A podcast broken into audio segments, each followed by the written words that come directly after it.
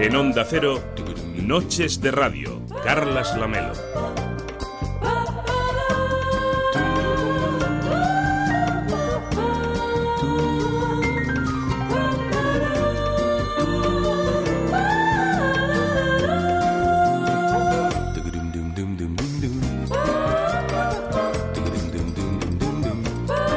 ¿Qué tal? Muy buenas noches, son las 2 de la madrugada y medio minuto, la una y medio minuto en Canarias, qué difícil es decir esto. Hoy venía caminando por las Ramblas y como es habitual, venía pensando que ya es viernes. Hello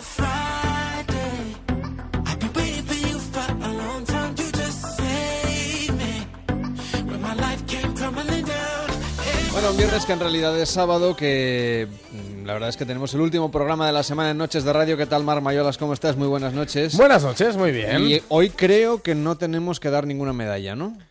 Eh, española no, que yo sepa. Ni, ni- ni internacional. Alguien debe tampoco, ¿no? correr así interesante, ¿no? Sí, ¿O hombre, no? pasan cosas, pasan cosas, nos lo van a contar, eh, en fin. Lo, Pero creo que las primeras espadas mm, Ya. hoy ya Hoy es un día flojete. Los viernes se sale de fiesta, claro. Y, y en, y en Río, imagínate. ¿Cómo debe ser cuento. salir en Río?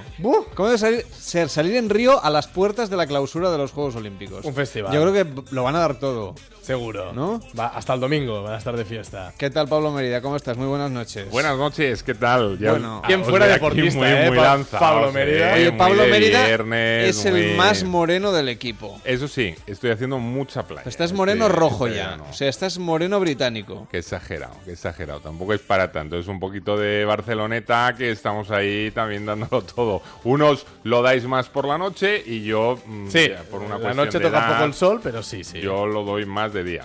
Bueno, hoy en Noches de Radio vamos a hacer muchas cosas, por supuesto, repasar los estrenos de la semana. Atención porque hoy también vamos a tener Bocata de Mónica Gunter, que yo sé que tiene mucho éxito, que los oyentes tienen mucha hambre y que además tienen ganas de tener ideas curiosas y sugerentes para este fin de semana. Además, hoy hablaremos con dos expertas en nutrición, con Rosa María Espinosa y con Neus Nuño, que es psicóloga experta en nutrición y nos van a enseñar a cómo vivir digamos, con una alimentación saludable y disfrutar en nutrición con Rosa María Espinosa y con Neus Nuño, que es psicóloga experta en nutrición y nos van a enseñar a cómo vivir, digamos, con una alimentación saludable y disfrutarlo.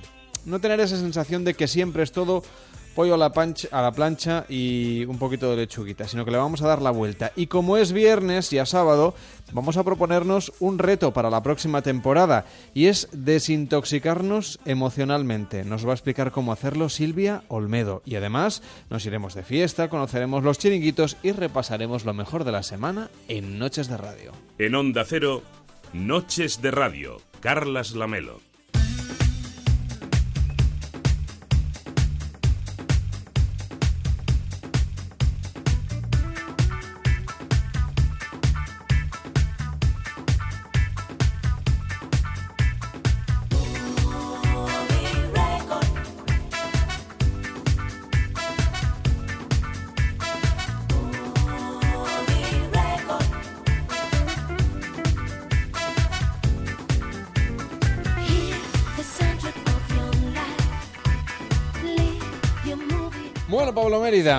Te ha tocado hablar de Star Trek. ¿Quién te lo iba a decir a ti? ¿Quién me lo iba a decir? Yo que estaba tan tranquilo este verano. eh, Bueno, pero esto lo sabíamos. Yo creo que hace tres veranos que lo sabemos. Bueno, tampoco tantos, tampoco tantos, porque como hay tantas distracciones ahora y estaban con las nuevas de Star Wars y tal, pues yo creo que los pobres Trekkies estaban un poco, les habían comido el terreno, ¿eh? Les tenían un poquito marginados. Bueno, pero perdona, perdona una cosa. Dígame, Vamos a ver. Dígame. Estrenar Star Trek Sí, así, sí, en la mitad del verano, sí. que no A sería, pronto, no sería el mejor fin de semana del año. Bueno. Para ir al mm, cine. No, es- no es malo, ¿eh? Cuidado, no es malo. Si lo analizáis, no es del todo malo. La Ya- gente no tiene un duro ya. Eh, no, pero, pero escucha. A estas alturas del mes. Estamos eh, ya con las- los Juegos Olímpicos un poquito de capa caída. La gente Ya no se pide ni patatas bravas en los bares ya. Que no hay dinero, Pablo Mérida. Que no da ni para Pero berberechos escucha. de los baratos. No es tan mal eh, fin de semana. Hay gente que vuelve, vuelve, está volviendo Sí, ya. claro, de- sin un duro. sin un Exacto, duro. con el pelado Y entonces- y cabreado con la mujer. Entonces, pues bueno, a lo mejor no puede ir toda la familia, pero hacen una Va colecta. uno, va uno y luego se la cuentan, la cuenta ¿no? a los demás. No, yo creo que... Hace un, un quórum, ¿no? Un fórum en, casa. Vamos a ver, Pablo la Mérida. es un mal fin de semana. No digo que las películas que se estrenen sean Pues, malas. Si este te parece malo, el que viene, ¿qué vamos a Ya, hacer con el que viene? pero, pero el venga, que lo viene ya- veíamos ya. No, ya es final de mes, hay gente que ha cobrado. ¿Tú crees? Claro, hombre, en Onda Cero, por ejemplo. ¿En serio? Yo el viernes ya habré cobrado. Me Hombre, parece. Hombre, ¿Qué lo bueno es, que ahora hace mm, 10 días que han cobrado los autónomos. Los autónomos sí que se lo pueden permitir. Cobran Los autónomos 10, pobres. no van al cine. Los se las descargan. Será pobres. 26. Yo creo que ya habré cobrado. Caray. Fíjate. Pues puedes ir al O cine. sea, podré ir O sea- al cine, pero este fin de semana para mí es final de mes. ¿Tú crees que el que viene se viene más arriba que este? No lo sé. ¿Qué hay la semana que viene, Pablo? Poco, ¿eh? Hay Heidi. No, el de la semana que viene no Uf. será muy bueno tampoco, pero este. De pelis, mitad de no, agosto. Por cierto, Pelis no es muy buena. antes de ¿eh? entrar en la viene. semana, Cazafantasmas, Pablo. Mm, No. O sea, tarjeta roja, ¿eh? Sí. Joder. Madre mía, A qué ver, mala es, por escuchar. Dios. Vamos a ver. Ey, fui con mi hijo de 5 años, ¿eh? Vale. Y entré a ver Cazafantasmas y ni él se asustó. Lo Imagínate más- el nivel. Lo que más nos interesa es la opinión de tu hijo. A mi hijo, durante la película, me pedía para irse, ¿eh? Decía que tenía sueño y cuando se drama. terminó le dijo que le encantó. Pero. Ya, pero bueno, los niños tienen Porque el esta- final se vino arriba. Sí, ¿no? al final se vino arriba. Tienen estabilidad. Los niños eh, se están Me todo el rato preguntó moviendo siete veces tal. cuándo se podía ir. Claro. Y cuando Y- se terminó me dice, pues me ha gustado, ¿eh? ¿Cuándo volvemos a verla? Y luego cuando la ponga en la tele la verá 27 es veces. posible. Porque Pero, es- eh, Pablo, Ya, muy floja, ¿eh? No, pero a ver, escúchame una cosa, Marc. Uf. Escúchame una cosa. Eh, el nivel que llevamos este verano. Ya. Es o muy sea, malo. Claro, es, es bajito. Es muy bajito. Entonces, ahí cualquier cosa, una broma, Vamos a ver. una broma bien traída, ya. Si, si hoy estrenan Pedro y el Dragón Sí. del año 77, luego lo comentamos. Que no, que es una Que nueva yo- versión. Es, que yo la tenía en vídeo y creo que es la película de dibujo, bueno, en vídeo, casi en beta. en VHS. en VHS En porque en, en mi casa teníamos VHS. Em, y yo creo que es la película de dibujos que más he visto, que gasté la cinta de tanto verla.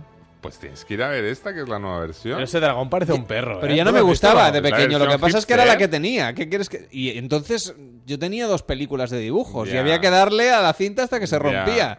No había más. Pero oye, os veo muy negativos este No, fin de negativos semana. O sea, no. Habéis arrancado el programa Mira. diciendo que, oh, viernes, nos Claro, vamos de marcha, viernes. tal y cual. Y empezamos De a hablar marcha, del no cine. cine. Ya, pero vamos a hablar De del marcha, cine no y cine. antes de decir nada, todo Es negativo. es La verdad. gente no tiene dinero, Pedro y el dragón es una mierda, eh, los fantasmas son unos cabrones, hijos un de mojón. Pero vamos a ver. No, no, tampoco es eso. ver, Pablo, son- hombre, que son favor, mujeres. Modera el lenguaje. Sí, perdonad, perdonad, pero es que os veo que, que estáis aquí con toda la artillería contra el cine. Mira, hombre. yo lo dije, mascotas es bien. Y Infierno Azul, que ya creo que ya no debe estar en los cines, está muy bien. Pero sí, Dicho fíjate esto- que hoy en, en Movistar estrenos daban Mi Gran Noche, que tampoco te gustó. O sea, No. es que es, es un mal fin de semana hasta para, Para la todo. televisión de pago. La tele, sí, es verdad. es que mi gran noche, bueno, a lo mejor en la tele eh, le sacas Hombre, algo sí, más la de partido. pena, la en, pones en y- el, en el cine a mí me costó de digerir. Pero bueno, ¿me, me queréis dejar Sí, sí, sí, explicar tira, tira, tira. los estrenos? Que no hombre, está sí. mal, que esta Pe- semana hay cosas que no están mal. Que aunque no se tenga dinero, haciendo un esfuerzo, pidiendo algo al abuelo, ¿sabes? que el abuelo que no se ha ido de vacaciones se ha quedado aquí eh, ahorrando, pues le pides un adelanto, le dices, abuelo, tal, cual, para llevar a los niños al cine y tal. Y dejadme que os explique un poco, que no está tan mal la cosa. Es que os...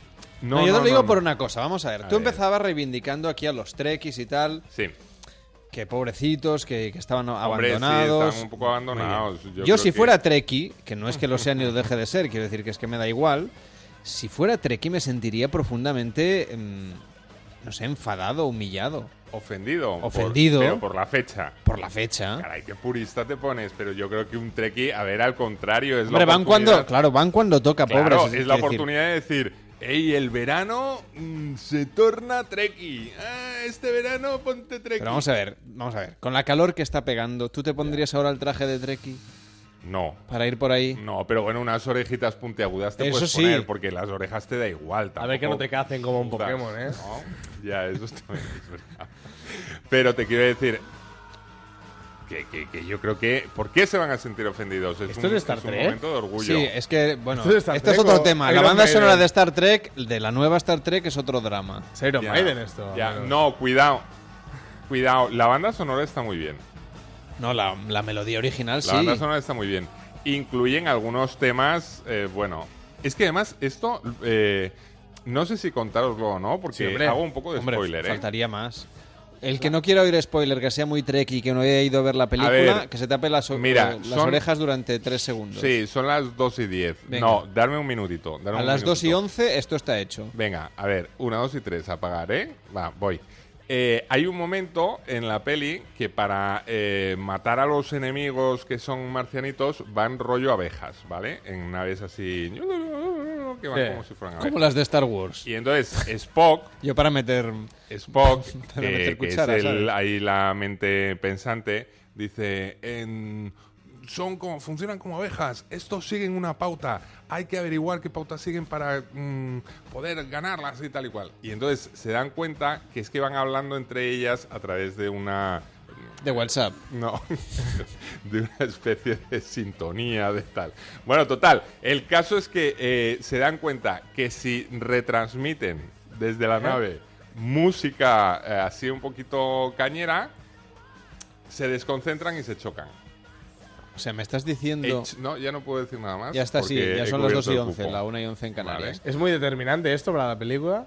No, pero bueno, es uno de los momentos, digamos así, como llamativos. Qué, qué bien, muy bien. Pues nada. ¿cómo estáis? Mira, yo sea, voy a esto- yo coger, yo voy a yo- coger, no, yo voy a decir, Yo si tengo que decir- ir al cine, No, no, que no. vaya. Tengo que y- decir que yo no soy ni de Star Wars ni de Star Trek, así que me da igual lo que hagan los Pero, marcianos a ver, no os y las con esto. Esto ha sido un pequeño spoiler. Vamos ahora a la hablar peli, de venga, ahora la sí, peli, en serio, Como sí. Dios manda. ¿Está Ahora- Mr. Spock o no?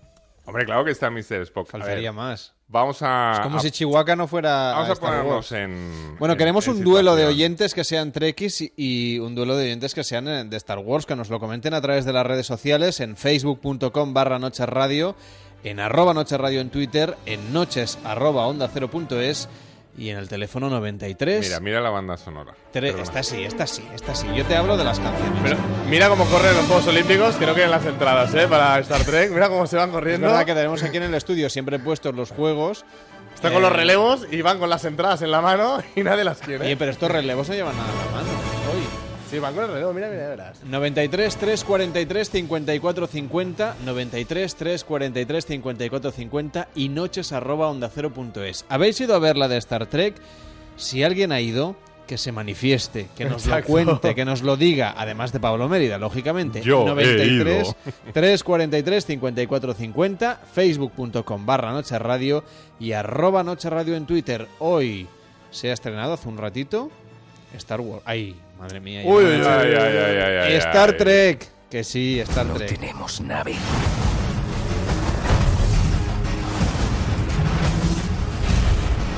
Ni tripulación. ¿Cómo vamos a salir de esta? Hallaremos esperanza en lo imposible.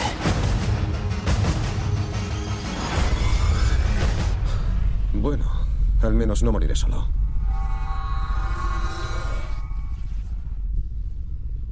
Vaya, qué típico.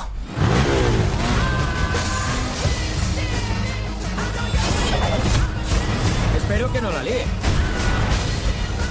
Aquí es donde empieza, capitán.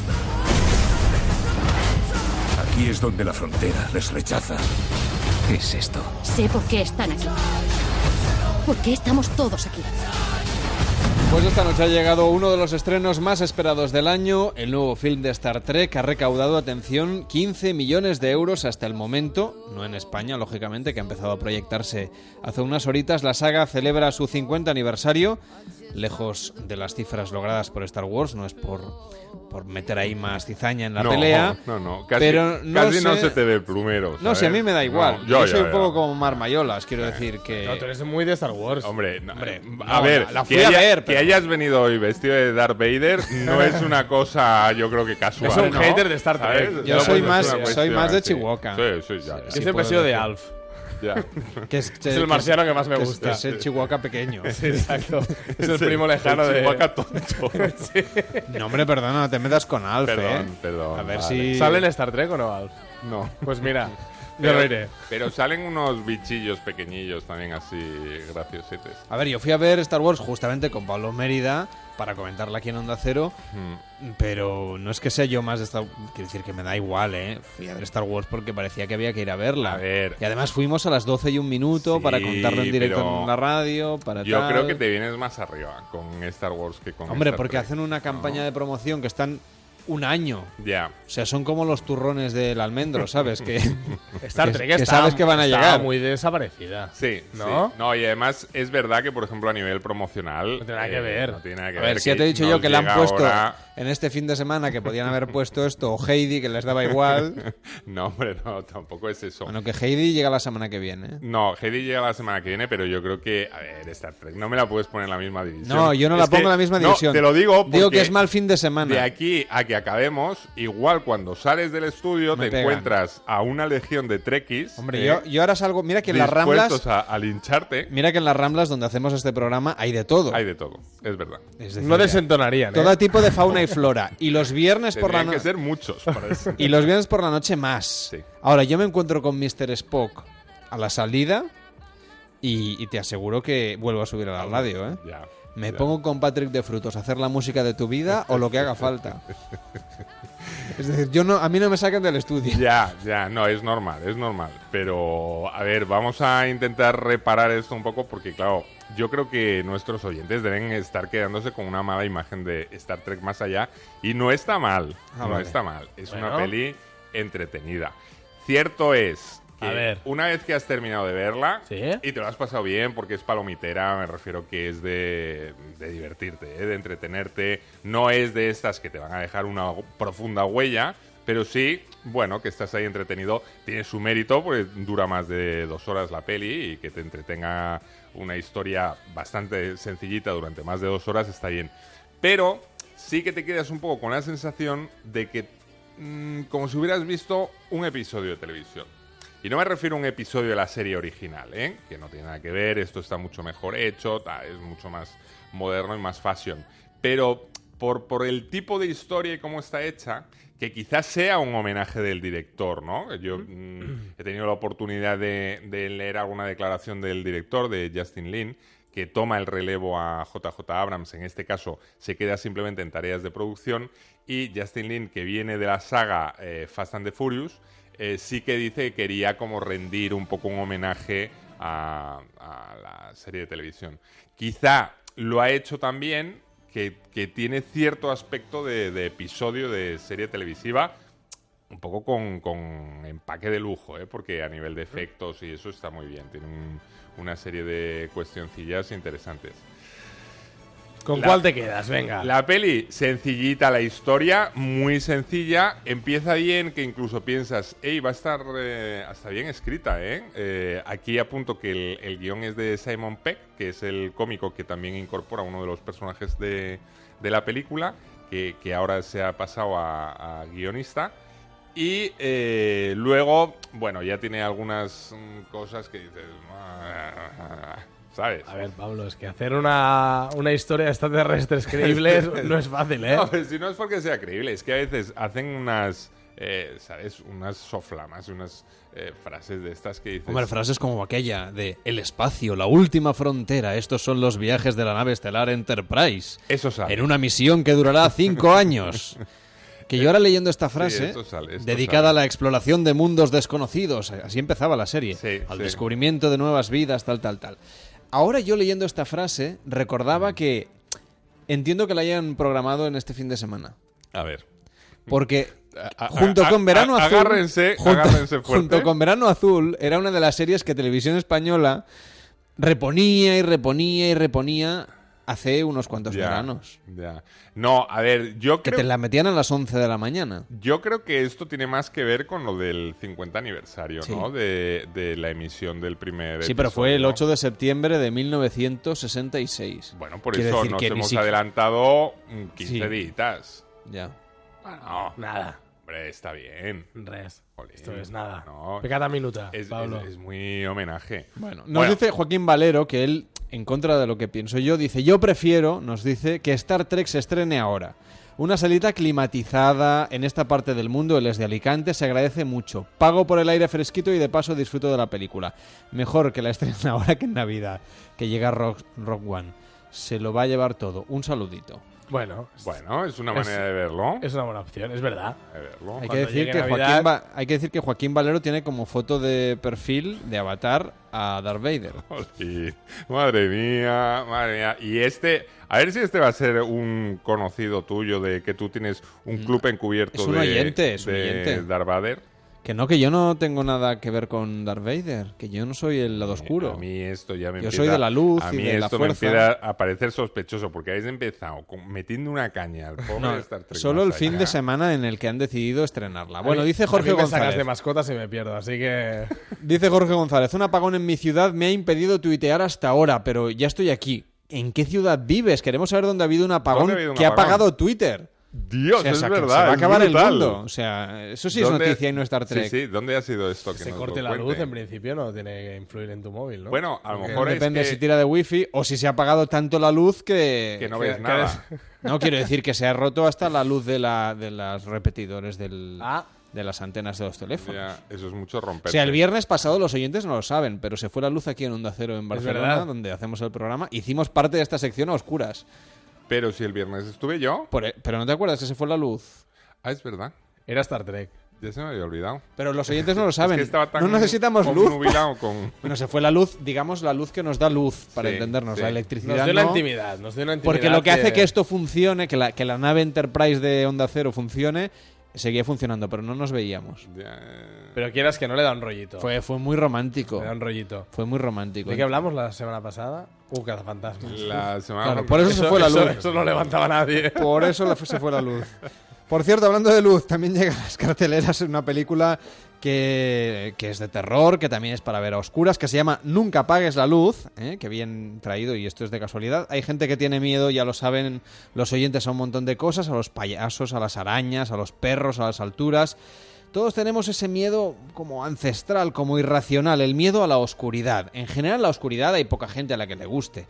Un miedo que el cine ha explotado desde sus inicios y que ahora llega a su máxima expresión con esta película Nunca apagues la luz, una tan sencilla como inteligente vuelta de tuerca a ese miedo a lo que no podemos ver. Cada vez que apago la luz, veo a una mujer esperando en la sombra. Yo también la veo.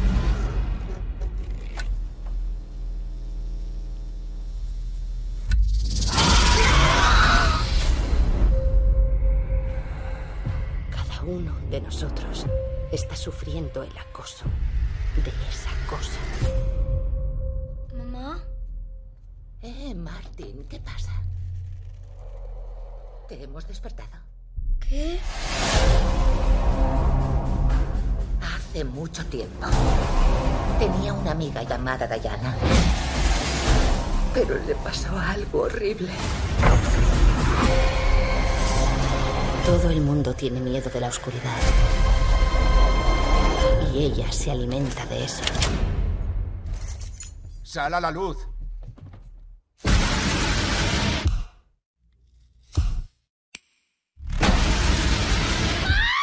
Bueno, ahora cuando salgas del estudio te hemos apagado todas las luces de la radio. Tienes Sí, no, que, está muy bien. Tienes que andar el kilómetro y medio que hay hasta la puerta. De todas formas, si queréis, ya podemos dejar A el, oscuras, el con todo programa por, ahí, por, por hoy, porque ya después de este tráiler supongo que ha apagado la radio todo el mundo. No, hombre, no. O sea, estás a las 2 y 20 de la mañana oyendo esto de... de- he visto, he visto una señora. Claro, te da una cosa. A mí como susto me ha dado susto el tráiler, Hombre, quieras que no, ¿eh? No, te tiene que dar susto. ¿Estás dormido o no con la película? No. Y eso... Ya saben nuestros oyentes que Pablo Mérida tiene un don en las películas de miedo para dormirse. Un don no, en las malas. En las malas eh, he hecho una cabezadita. No las duermo íntegras. Veo un poco el planteamiento, duermo lo de en medio y ya me, me voy saltas el- muy bien. Al final. Eh, sí, me salto un- los muertos de por en medio, me los salto. Eh, Luego no, haces el recuento y dices, ah, faltan tres, deben haber muerto, ¿no? En Nunca apagues la luz no me ha ocurrido, porque está francamente bien. Una peli de terror que mm, yo esta sí que no entiendo muy bien qué, por qué de pronto aparece ahora aquí.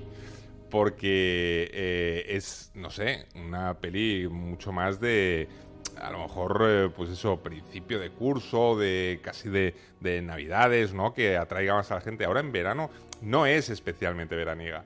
Pero da igual, la peli funciona, es una historia... ¿Quieres decir que van con jersey de cuello vuelto? No, pero bueno, no, no es infierno azul, me refiero que no es en plan playera, ¿vale? Están ahí en una casa. No es todo incluido, que la daban hoy en, en Antena 3. Qué divertida estoy incluido como me reí con... Es una tontería con una casa, pero la verdad es que me reí con esta. Que Nunca apagues la luz es como una historia familiar, ¿vale? Que tienes la mala pata de que la madre de familia está un poco rayada.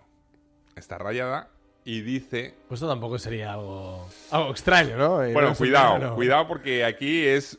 ¿Pero qué quieres Digo decir yo un con eso poco de ray- rayada, pero es bastante. Rayada mal. ¿Qué Es quieres rayada decir mal. con rayadas? Rayada que Te veo se- muy juvenil. Sí.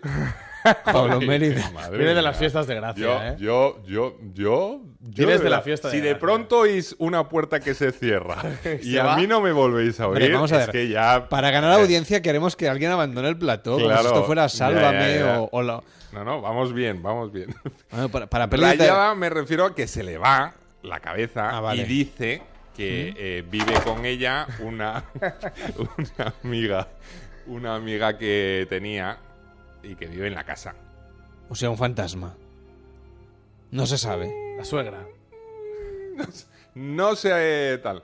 Se ve muy rápido, ¿eh? La peli no es de estas que dices, ah, el, el personaje este no aparece hasta el final. No, no. O sea, minuto dos de la película. mm, Ya tenemos al bicho puesto. Ya lo tienes al bicho. Muy Vale. bien. Y te funciona muy bien. Y entonces, en la casa vive el hijo. Hijo pequeñito, ¿vale? Sí. Niño. Ya sabéis, ya peli con niño a sufrir, ¿vale? Y hay una hija, ya más mayor, representa 22, una cosa así, que se ha pirado de la casa y que está medio viviendo con un novio. Y entonces, cuando el niño se da cuenta de que empieza a aparecer este personaje, que este personaje aparece solo cuando apagas la luz. O sea, si enciendes la luz no se le ve, Vale. ¿vale? Entonces, está muy bien hecho porque hay escenas de estas que tú de pronto ves en la puerta que está apagado lo de fuera. Ha entrado, ha entrado el bicho a- ves, aquí al ves- estudio. Ves apagado lo de fuera y ves como una silueta. Y entonces, cuando enciendes la luz, la silueta desaparece. Muy bien, se va. Una de estas me voy a pillar yo la mano. Se va, se va al monster. se va el monster. Entonces, hay mucho juego de esto, ¿vale? De luz encendida, luz apagada, luz encendida, aparece el monstruo. No. Luz apagada, el monstruo lejos. Luz encendida, desaparece. Vuelves a apagar. El monstruo aquí. Pegado. Cerca, claro. Y entonces, claro. Eso no se ha visto nunca. No, es un No, clásico, no terror, se ha visto nunca, pero mm, te aseguro que en esta peli da. Te da- da yuyete, ¿no, la Sí, peli? Da yuyete, da ¿Sí? yuyete, sí. Bueno. Eh, Esto es para ir con un ligue de verano. ah, Que se te- fantástico. que se te abrace fuerte. Ideal, ideal. Claro. Esto, liga de verano, que entre Con los ojos cerrados, haciéndote el el. frío del aire acondicionado y los su- sustos y tal y cual, ahí está bien. Garantiza un éxito, una, una noche prometedora. Muy Sí. mal se tiene que dar la tarde, Pablo. Como curiosidad, deciros que la peli, eh, su origen eh, viene de un cortometraje que hizo el mismo director, eh, David Sandberg, que se llamaba en la versión original Luces Fuera. Y a partir de este corto, ahora lo ha ampliado un poquito, el argumento lo ha estirado, no se nota, ¿eh? Me- mm, da la sensación de que nació el proyecto como un largometraje porque dura 80 minutos, que es justito, pero eh, funciona muy bien, ¿eh? La peli es... Otra vez pasa eh, un poco eh, lo que también antes no he comentado de Star Trek, que son pelis que desde el principio empiezan bastante cañeras y están ahí, bueno, pues manteniendo el ritmo de una forma trepidante durante casi todo el largometraje. Aquí ocurre lo mismo, ¿eh? Nunca apagues la luz, ya os digo que el mm, bicho en cuestión, vamos a dejarlo así, Diana, lo podemos llamar coloquialmente porque se llama así. ¿eh? Eh, Diana aparece eh, como en el minuto 2 y la tienes durante toda la peli, hasta el final. Y dando tus buenos sustos, ¿eh? O sea, la cosa está... Una buena asustadora. Es una buena asustadora. Asusta al niño, asusta a la hermana, asusta a la madre. Muy bien. mm, asusta a un montón de gente. la Pero, verdad es que... pero al eh, público también. Buah, público va a pegar unos botes que ya verás tú, sí. Buena peli de miedo ahora para esta, ¿Dónde es esta peli? recta. Es de Estados Unidos. Ah, muy La bien. película americana se llama No apagues la luz, ha llegado hoy a las carteleras. la. Por cierto, que esto debe tener algo de magia, lo de la radio, Hmm. porque nos dice eh, Jorge, acabo de ver toda la calle en plena oscuridad. Se ha ¿Ves? apagado la luz Ah. en mi habitación de repente. Cuidado. Pues cuidado, no vaya a estar Diana por ahí. En cualquier detrás momento. de la puerta. Pero Diana está de buen ver o no? Mírala, pregúntale. Anda, pregúntale. Luego listo, nos dice Jorge, Que ya ha vuelto. los anuncios de la vuelta al cole, eso sí da miedo. Eso, más que miedo, da rabia, ¿no? A mí, más que miedo, Yo me producen un poco Acabo como de ver, yo he visto el primero, nada más salir del metro, en la parada de donde tenemos aquí Onda Cero, ya he visto uno. Ya, perdona. El yo- primero ayer no estaba, ¿eh? Ya, yo os digo una cosa, es que se pasan mucho, porque ahora estamos en agosto, pero yo en julio ya oí uno de lo de los libros de texto. Ah, sí, eso sí, pero eso Claro. porque hay gente que los compra ya en julio. Ah, pero, no, esto es ya es uniformes escolares y, y ropa para los Sí, niños. sí, el clásico la vuelta Esto sí que da miedo. No, pero esto es un Esto sí que trauma que, terror. arrastramos todos, porque yo creo que todos siempre en verano, pues tú estabas de pronto en la playa tan tranquilo y tal, y pasaba la clásica avioneta con el cartelote, ¡Vuelta al cole! Que tú, tú, vamos, decías, que me den una piedra que Salía la tiro. corriendo, parecía la playa de tiburón. Eres muy Sí, antiguo, sí. Pablo, ¿eh? No, Yo cuando yo estaba la- muy cuando yo antiguo. estaba en la playa no pasaban camionetas. No, avionetas. Avionetas, vale, ok. Yo, a ver, yo Sigue soy bien- antiguo, tú estás un poquito teniente. Sigue habiendo avionetas. Yo la semana pasada vi una en la playa. Yo soy tan antiguo que en mi época, Tengo polvorones, en ya, mi época pasaban, por si pa- acaso. pasaban, por ejemplo, las de Nivea y tiraban pelotas. Sí, yo, yo tenía pilota- pelotas de Nivea de las que tiraban. ¿Ah, sí? ¿En avionetas? Eh. ¿O no? Que sí, coño. Perdón, avionetas. Bueno, nos dice Cipo. Pero escuchar, perdona que te interrumpa, Carles. Eh, eso ver, debe estar el- prohibido, El lo de tema este de, de los apagones, ¿esto dónde está sucediendo? A ver si esto va a ser un fenómeno. eh, Seguramente. Nun- eh, A lo mejor es, es marketing, ¿eh? De la película. No te extrañe. Estaban esperando que lo comentáramos O eso, para o que a la ahora estáis dando importancia y la mitad de No, nuestros pero- oyentes están Pero eso, oscuras. eso es porque la gente tira mucho del aire acondicionado y la potencia eléctrica no llega Yo os digo tanto. una cosa, yo como se apague la luz, Aquí en Onda. Cero, no lo descartes. ¿eh? yo piro, pero Esto vamos, toca cada 15 días. Oye, pues le damos una sección. A, a Diana le damos una sección, ¿eh? Que, Que se nos quede hable- Diana con vosotros y que os cuente lo que se tenga que contar. Pero Bueno, yo- Cipotálamo que nos dice en Twitter, Star Wars por todo el mundo que, ro- que le rodea. Las pelis en sí son algo malas. ¿Cómo se llama? Eh, Cipotálamo. Y Senguino dice, la película se llama igual que el corto Lights Out, como nos explicaba ahora Pablo. Lo que pasa es que aquí la hemos traducido como Nunca apagues la luz. Sí, correcto. A- apunto que no- apunte que nos llega por parte de los oyentes. Dice Descartes R. Sheldon, la nueva de Star Wars está genial. Y lo dice uno que no soporta las anteriores. Hoy viernes era el cumpleaños de Gen Roddenberry. Quizá, mira, ahora, ahora nos acaban de apagar la luz de para hacernos la broma. de verdad. De Jen Roddenberry. Quizá es por eso que se estrenaba la película, si era el cumpleaños de Jen Roddenberry. Bueno, en cualquier caso, cualquier día es bueno. Mm, aunque yo insisto, es un mal fin de semana porque hay poca gente que vaya al cine, seguramente. Ya. No, hombre, y si además la mitad de España está a oscuras, pues fíjate. Bueno, no pues el cine ya ni- está, solo en- mm, las oscuras ya, o sea, la oscuridad quiero decir, ya se da, ya se da, ¿no? Mm, Fue eh, eh, Jen Roddenberry, por quien no lo sepa, él fue el director y productor de la, de la serie de ciencia ficción original de Star Trek. Vale. He dicho Star Trek, dice. Y yo, y- Creo que Star Trek, la primera Quizá de esta yo he entrega, ya lleva 15 millones de dólares Sí, recaudados, recaudados en est- Estados Unidos. en Estados Unidos. Muy bien. que no está nada mal, por cierto. Ya los quisiera yo. para Por cierto, que Joaquín- Joaquín Valero nos dice, nos manda una foto a través de Facebook, dice, pues este soy yo y me gusta Star Wars, pero Star Trek también me gusta. Ciencia ficción siempre. Descríbenos la foto.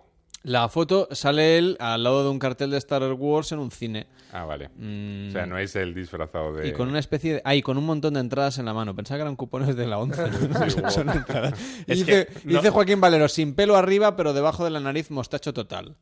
Ah, Se vale. autodescribe a sí mismo. Bueno, Bien, bien, Valero. Digo, eh, no, Joaquín. debes, no, no debería ser incompatible que te guste Star Wars y Star Trek. Bueno, bueno, ahí hay un debate, ¿eh? Ahí hay un debate yo, potente. yo creo que, debate. salvo los que son muy, muy, muy fanáticos, al contrario, tendría que... Lo Claro. lógico es que les gustarán las dos sagas. Son dos sagas de ciencia No hace ficción. falta ser un hater de una, ¿no? No, de una pueden ser complementarias. Además, lo cortés no quita lo valiente. Te quiero decir que si ver, gusta Star Es Trek... como Batman y Superman. Bueno, pero te pueden gustar las dos. Oliver y tener- Benji. Pero tú tienes, puedes tener una preferencia, pero no hace falta que la, la otra la odies, ¿no? ¿O no? no lo sé, puede ser del Atlético de Madrid y del Real Madrid. No, No. pero no Es raro. mis- No, es No, lo mismo. no puedes. ¿Verdad? No Pablo puedes. Mérida, tú que No. eres del Atlético. No puedes. Es- pero no es comparable. Me refiero, Es no lo me puedes mismo, comparar claro. al Atlético de Madrid con Star Trek.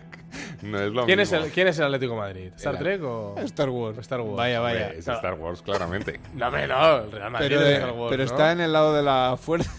Es, está, es, es el. ¿Y Alf? vamos, ¿Alf quién es? El Albacete. Ah, jolín, A ver que nos van a escribir mía, todos los oyentes de. Albacete, De cuidado. verdad, Cuidado, eh, cuidado. Mucho Bueno, respeto. 2 y 34, 1 y 34 en Canarias, repasando a nuestra manera los estrenos de esta semana. la verdad que sí. es que como el verano no, no da para grandes alegrías. La, la gran película, por ejemplo, tuiteaba esta tarde Eduardo de Vicente, que es eh, crítico de Julián La Onda, crítico de cine, que para él la película que vale la pena de esta semana, luego la comentaremos, es La Estación de las Mujeres.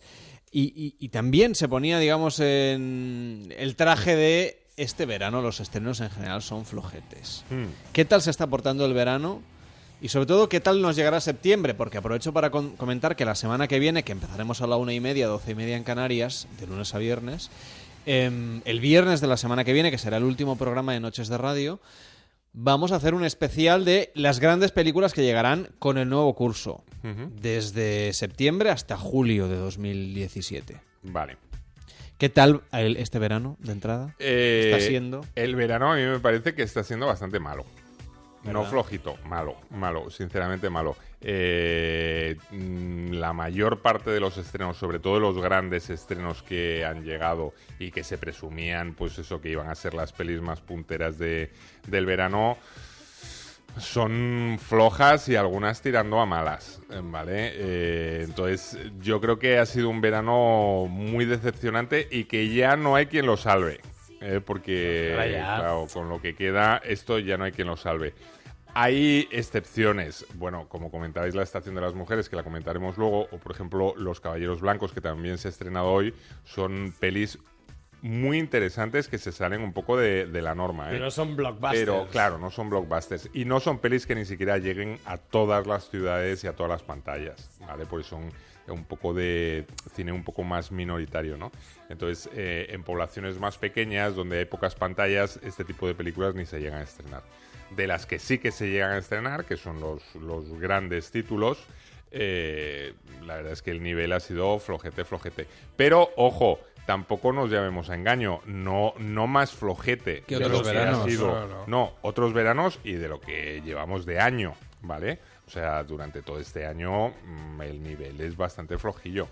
El cine no está viviendo una época de eh, máximo esplendor, de vez en cuando hay cosillas, pero bueno, también hay que pensar que vivimos en una época de mucha saturación de, de imagen, ¿no? De Hombre, es que muchísimas ahora en verano cosas. menos, pero durante, el- durante la temporada se estrenan una media de 11, 12 Sí, títulos por sí. semana. Y Es aparte tienes lo que ves en la tele, lo que ves en internet, lo que ves en Las series, que series, entonces en- esas sí que están en un buen estás momento. muy machacado.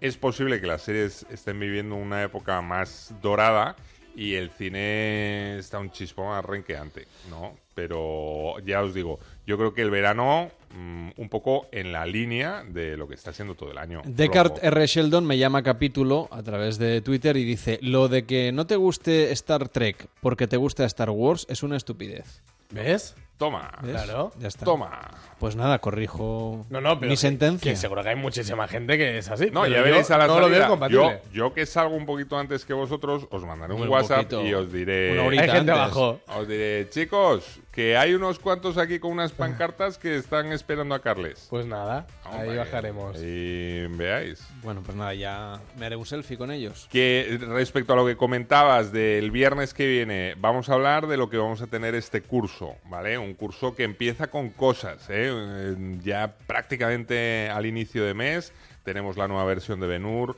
vamos a tener una nueva versión de Los Siete Magníficos. Bueno. Eh, hay cosillas, por lo menos mm, no te digo que sea el colmo de la originalidad, son todo eh, remakes y nuevas versiones, pero bueno, ya veremos a ver en qué punto se colocan. Y veremos a lo largo, eh, ya lo repasaremos el viernes, qué qué es lo que va a ir llegando más. A ver si por lo menos las expectativas son un poco más altas de, de lo que ha sido hasta el momento. Es posible que sí. Hay mucha gente que piensa que, por ejemplo, este spin-off de Star Wars, de, de Rogue, eh, va a pegar bastante más fuerte incluso que, que la, la anterior película que se estrenó. Ya veremos, ya veremos. Yo sé que tú estás expectante a que llegue el 7 de octubre, Mm. que se estrena la fiesta de las salchichas. Ah, esta, esta tiene buena pinta. Así que llega. O Trolls. Trolls que llega Trolls el, pues el- Trolls, el ahí, 28 ahí- de yo ahí estoy. ¿eh?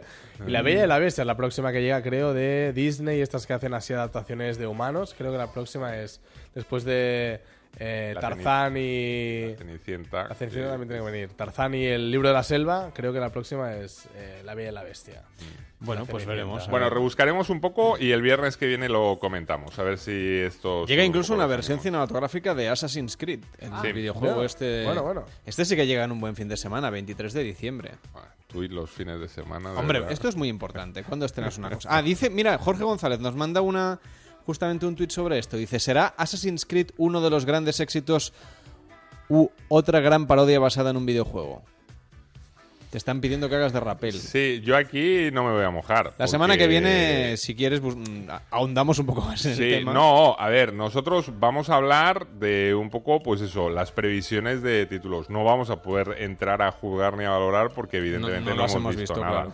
Pero, y además, esto es imprevisible, claro. Es que además, eh, películas de videojuegos, creo que la única así que podemos destacar, o yo al menos diría que se puede destacar, si me apura Resident Evil y a lo mejor Sí. Tomb Raider. Sí, bueno, Pero- no, Tomb Raider yo no la destacaría. Resident Bueno. Evil sí, pero... Pero llegó Warcraft que parecía que. Y yo ni supe ya cuando se estrenó, porque pasó sin pena ni, ni gloria. Es que era flojita. Es que lo de los orcos estos no les salió de Pero vamos, como mm, videojuego te diría que es de los que tiene más fans. Ya. Y no, y no funcionó. Así que veremos Assassin's Creed como videojuego es un juegazo.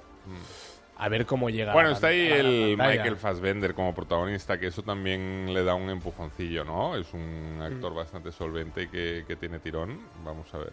Pero bueno, nos remitimos al viernes que viene y repasamos un poco todo.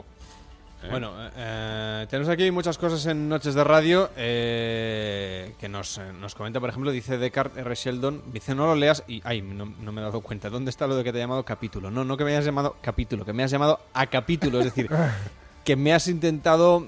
em, Sí, pero en fin. eh, Sheldon es una expresión, pero no te preocupes, pues si quieres le llamamos No es un capítulo. insulto, ¿eh? No, no, pero que no pasa nada. A mí no me importa que me llamen Que capítulo. me ha llamado capítulo, Prólogo, que- que- epílogo, que me- eh, son nombres. que bueno, me ha llamado son- la atención, es decir, que me ha reprendido por lo que he dicho, vamos. No, no, que, que- que es- ya sé que... Bueno, me a, partir de ahora puede aparecer así, ¿no? En Noches de Radio. Por, Por ejemplo, eh, dice- Carlos, capítulo Lamelo. Dice Jorge González, precisamente Resident Evil se basa muy, muy ligeramente al videojuego original. Ese es el problema de las adaptaciones. Pues seguramente. Bueno, Que por cierto, que, que todo lo decimos siempre de buen rollo, ¿eh? que, Que sí, que sí. faltaría más. Ah, Incluso olvida- lo que le decimos a Pablo Mérida. Me he olvidado una buena adaptación. a ver, Mario Bros. A la. Hicieron la serie, era lamentable. Jolín, la serie no sé, la película era para llorar, pero de pena. Que tenemos a España entera pendiente de Pedro y el dragón Elliot. Sí, eso es verdad. Y además de que nos, bueno, me expliques un poco, seguramente tú en este caso, por lo que nos has avanzado antes, eh, Yo soy un fan. tienes una relación muy estrecha. Un fan con- absoluto de Pedro y el dragón Elliot. Seguramente muchos oyentes lo recordarán. Es una película de Disney del año 77, una de las pocas que Disney había cedido los derechos a, a la televisión. Por lo tanto, la han puesto como dos millones de veces. Yo la tenía en, en VHS, como he contado. Y nada, tenemos aquí un, en fin, un retorno, un remake para exprimir los clásicos, como siempre, en el caso de Disney, una nueva versión que actualiza esta historia cambiándola bastante. Llega Peter y el dragón, porque ya sabéis que en los remakes le Pedro. vuelven a poner los nombres en inglés a las cosas. Yo estaba aquí, en el sector este. Pero eso está... 80 kilómetros más al este. ¿De dónde la encontramos? Hola. Espera, espera, espera, espera. ¿Sabes dónde están tus padres? ¿Tu familia? Supongo que estaría de picnic o de acampada, se despistó y se perdió. Vivir en el bosque, haciendo las cosas a su manera. Me recuerda a ti, la verdad. ¿Cuánto tiempo lleva ahí fuera? Seis años. Nadie puede sobrevivir en ese bosque seis años. Y menos solo. Ya verás. Tengo a Elliot. ¿Quién es Elliot? Tengo que volver con él. Se asusta cuando no estoy. ¿Elliot es una persona? No. Parece un dragón. ¿Qué es un dragón?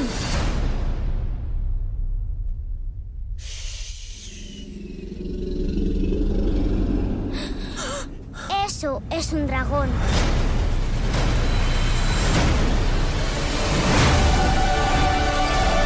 Ya no tienes por qué huir, Peter. Puedes quedarte con nosotros. Esa bestia es peligrosa. No quiero dejarte. La gente vendrá por ti. ¿Qué va a pasar con Elliot? No tienes ni idea de lo que es capaz este bicho. Nos vamos de caza. Bueno, hay una cosa que está muy clara. Los dragones películas infantiles son garantía de éxito. Sí. Sí, pero parece un perro, ¿eh? A los niños les gustan mucho. Sí, es este, que... este dragón no es, un muy dragón, Pero ¿eh? es que el original ya llevaba un pelo un poco sospechoso. No, pero escuchar, eh, el original... eh, Que era una mezcla de dibujos. No, era un dibujo animado. Sí, O sea, era, él era un dibujo animado y los personajes eran Exacto. de carne y hueso. Eh, fue un experimento que hizo Disney de la mano del director Don Chaffee para eh, buscar qué tal encajaba ¿no? Eh, esta mezcla entre dibujo animado y personaje real, que luego también lo hizo en La Bruja Novata y en otras pelis más, ¿no? Eh, Mary Poppins. Mary Poppins también, exacto. Esta, eh, digamos que eh, mantuvo, mientras que en, en otros títulos habían sido como secuencias muy concretas, esto era conseguir que interactuaran dos personajes, el de niño, eh, que era imagen real, con el del dragón, que era un dibujo animado, a lo largo de todo el metraje. Bueno, el experimento no fue la bomba, la peli, salvo casos muy concretos, como el de Carlos Damelo, que, que, bueno, ha sido un referente eh, a lo largo Me ha de- marcado, de, su decir, vida. Me ha marcado la vida. Y que eh, él no lo ha dicho, pero eh, la peli era musical. ¿Vale? Y Ah, se- sí, no recuerdo.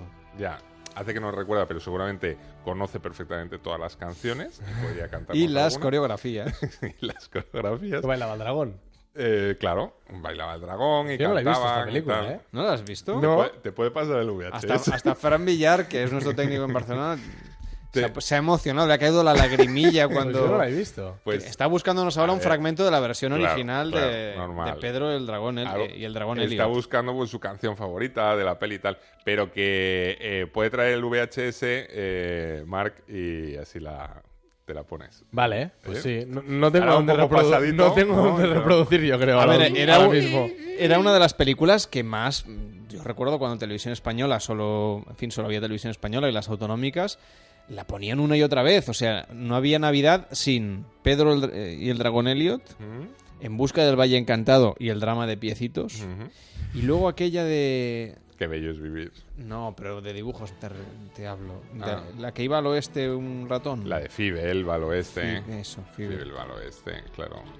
Son- lo que pasa es que son. Ahí has hecho, de todas formas, una pequeña Si me- mini historia de la evolución del dibujo animado. Si me das a escoger, me quedo con Porque- Fibel va al oeste. Sí, hombre, Fibel era muchísimo mejor. La de Piecitos era horrorosa. Yo, yo piecitos lo siento, ¿eh? no lo aguantaba. Eh, O sea, me Piecitos era horrorosa, y esta de Pedro y el Dragón, vaya. Esta nueva versión, aquí no hay oficialmente dibujo animado. Digo oficialmente, os voy a explicar por qué. Porque en realidad la película está eh, todo aparenta ser real. Evidentemente, el dragón está más dibujado que en la anterior. Lo que pasa es que está hecho en plan efectito especial para que parezca que, que sea verdad, ¿vale?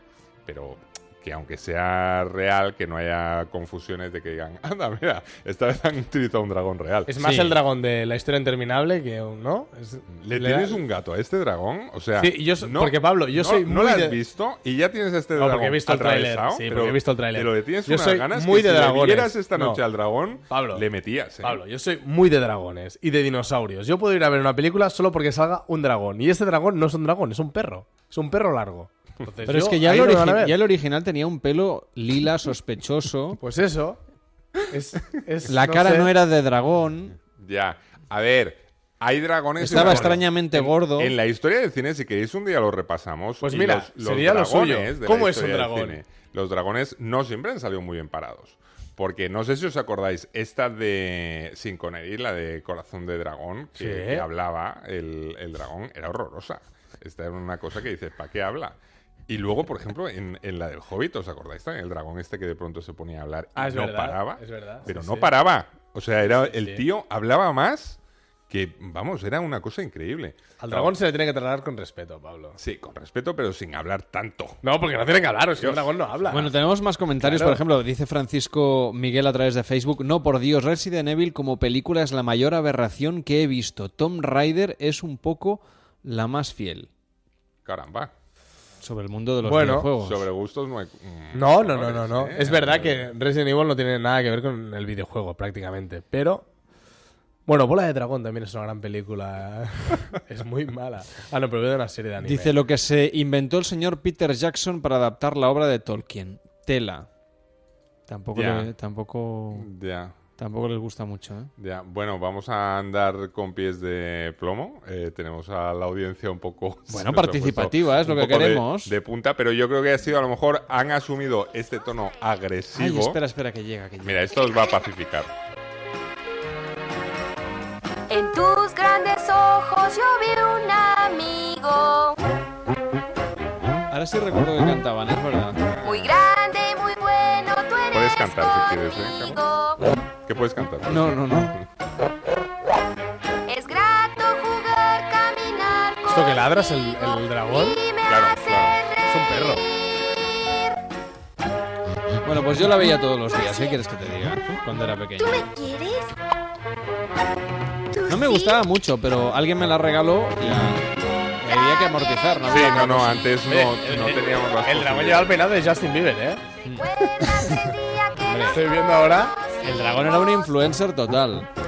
Bueno, hoy en Noches de Radio recomendando Yo esto no lo he visto en o mi no vida. los estrenos de la semana. Peter y el dragón. Peter y el Pedro dragón. y el dragón Elliot. eh, en fin, una película del año 77 que ahora han vamos, que han rehecho totalmente. Una versión completamente nueva que se llama Peter y el dragón. Por si tenéis a los niños que no sabéis qué hacer con ellos, que ya estáis hartos de ir a la playa, a la piscina, al parque de atracciones, pues podéis ir a ver Peter y, el dragón un, un apunte, un apunte nada más. Eh, entre hay, hay caras conocidas en el reparto. Está Bryce Dallas Howard como protagonista femenina y tiene un papel secundario mm, notable. Robert Redford eh, a sus 80 tacos, ni más ni menos.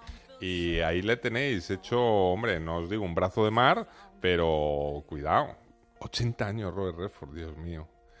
No somos nadie. No, lo que me, a mí lo que me pone los pelos de punta es Robert Redford en la película de Peter y el dragón. ¿De qué hace? ¿De dragón? ¿Pero cómo va a hacer de dragón? No, hace de guardabosques, es el que va contando Es el la... Peter. Ah, pone la voz.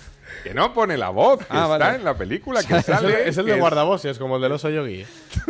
Bueno, tenemos también evidentemente cuota española. Por cierto, en un ratito comentaremos las tres películas preseleccionadas a los Oscar de 2017, las tres películas españolas, que son, por si alguien no lo sabe, El Olivo, Julieta y La Novia. Pero atención porque también tenemos fin de semana con cuota española. Llega Secuestro, un film de suspense bien intencionado, con persecuciones, intriga, algo de suspense hasta el final, pero que parece un poco arrastrado por una factura un poquito más cercana a una adaptación televisiva que a una película en la gran pantalla. Lo han encontrado en la carretera en horario escolar. Está muy asustado, no quiere hablar ni comunicarse con nadie. Sigue sin reaccionar. Lo que ha pasado le ha dejado en shock.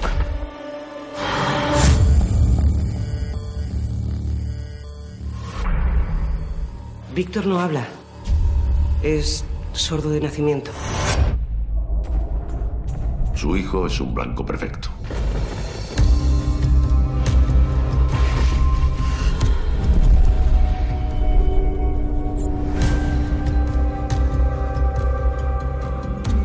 Mi hijo está en peligro.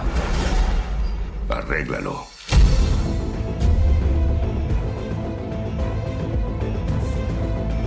No me hundas la vida otra vez.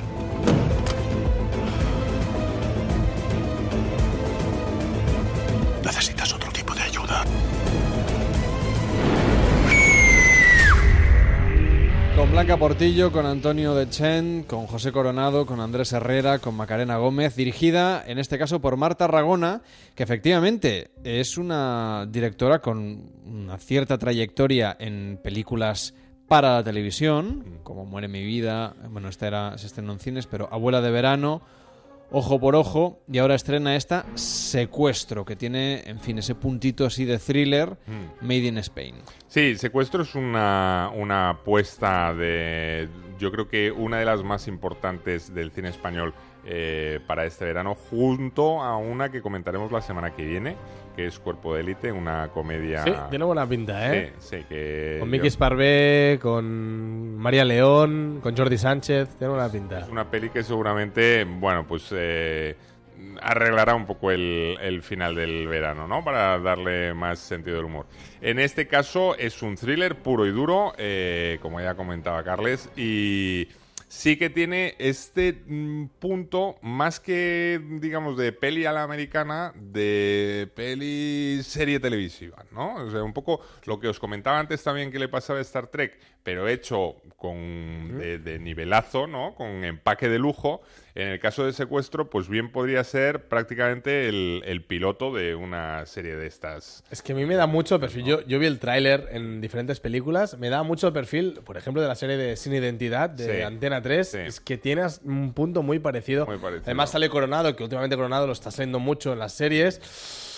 Y me da la sensación más de telemovie, que a lo mejor está bien en la película, no digo que no, pero me da más la sensación de telemovie que de Sí, película. yo creo que no va a ser una apuesta así de, de, mm, muchísimo éxito precisamente por eso, ¿eh? Porque yo creo que eh, mm, tiene un punto, bueno, que aunque eh, el cine español tiene muchos seguidores, es verdad que hay gente que, bueno, que es un poco lo que hablábamos antes, si realmente vas un poco justo de pasta, dices, oye, yo ya me veo, pues eso, la serie en, casa y esto pues ya tal, ¿no?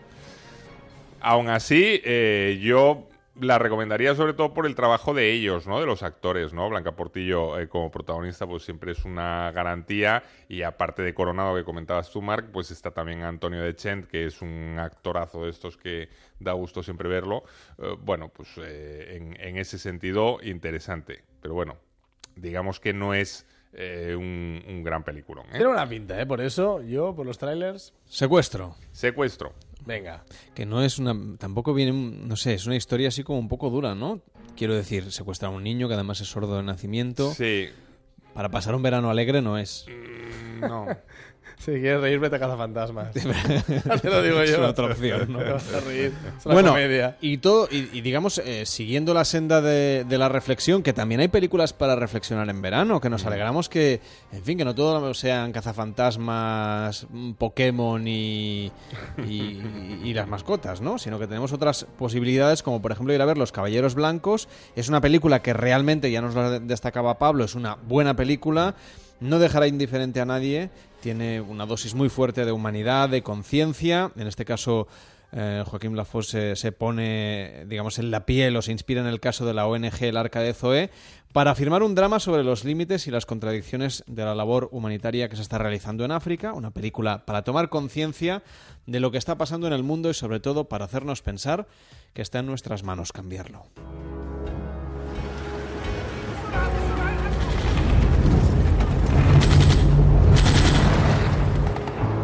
Escuchadme, estamos aquí para ocuparnos de los huérfanos. Es importante que tengan menos de cinco años. Que no haya confusión, no compramos niños.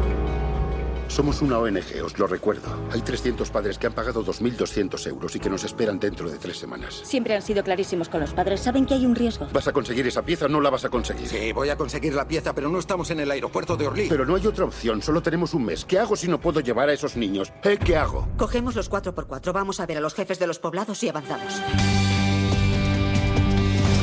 ¡Agachaos! ¡Agachaos! ¿Es consciente del riesgo que han corrido, señor?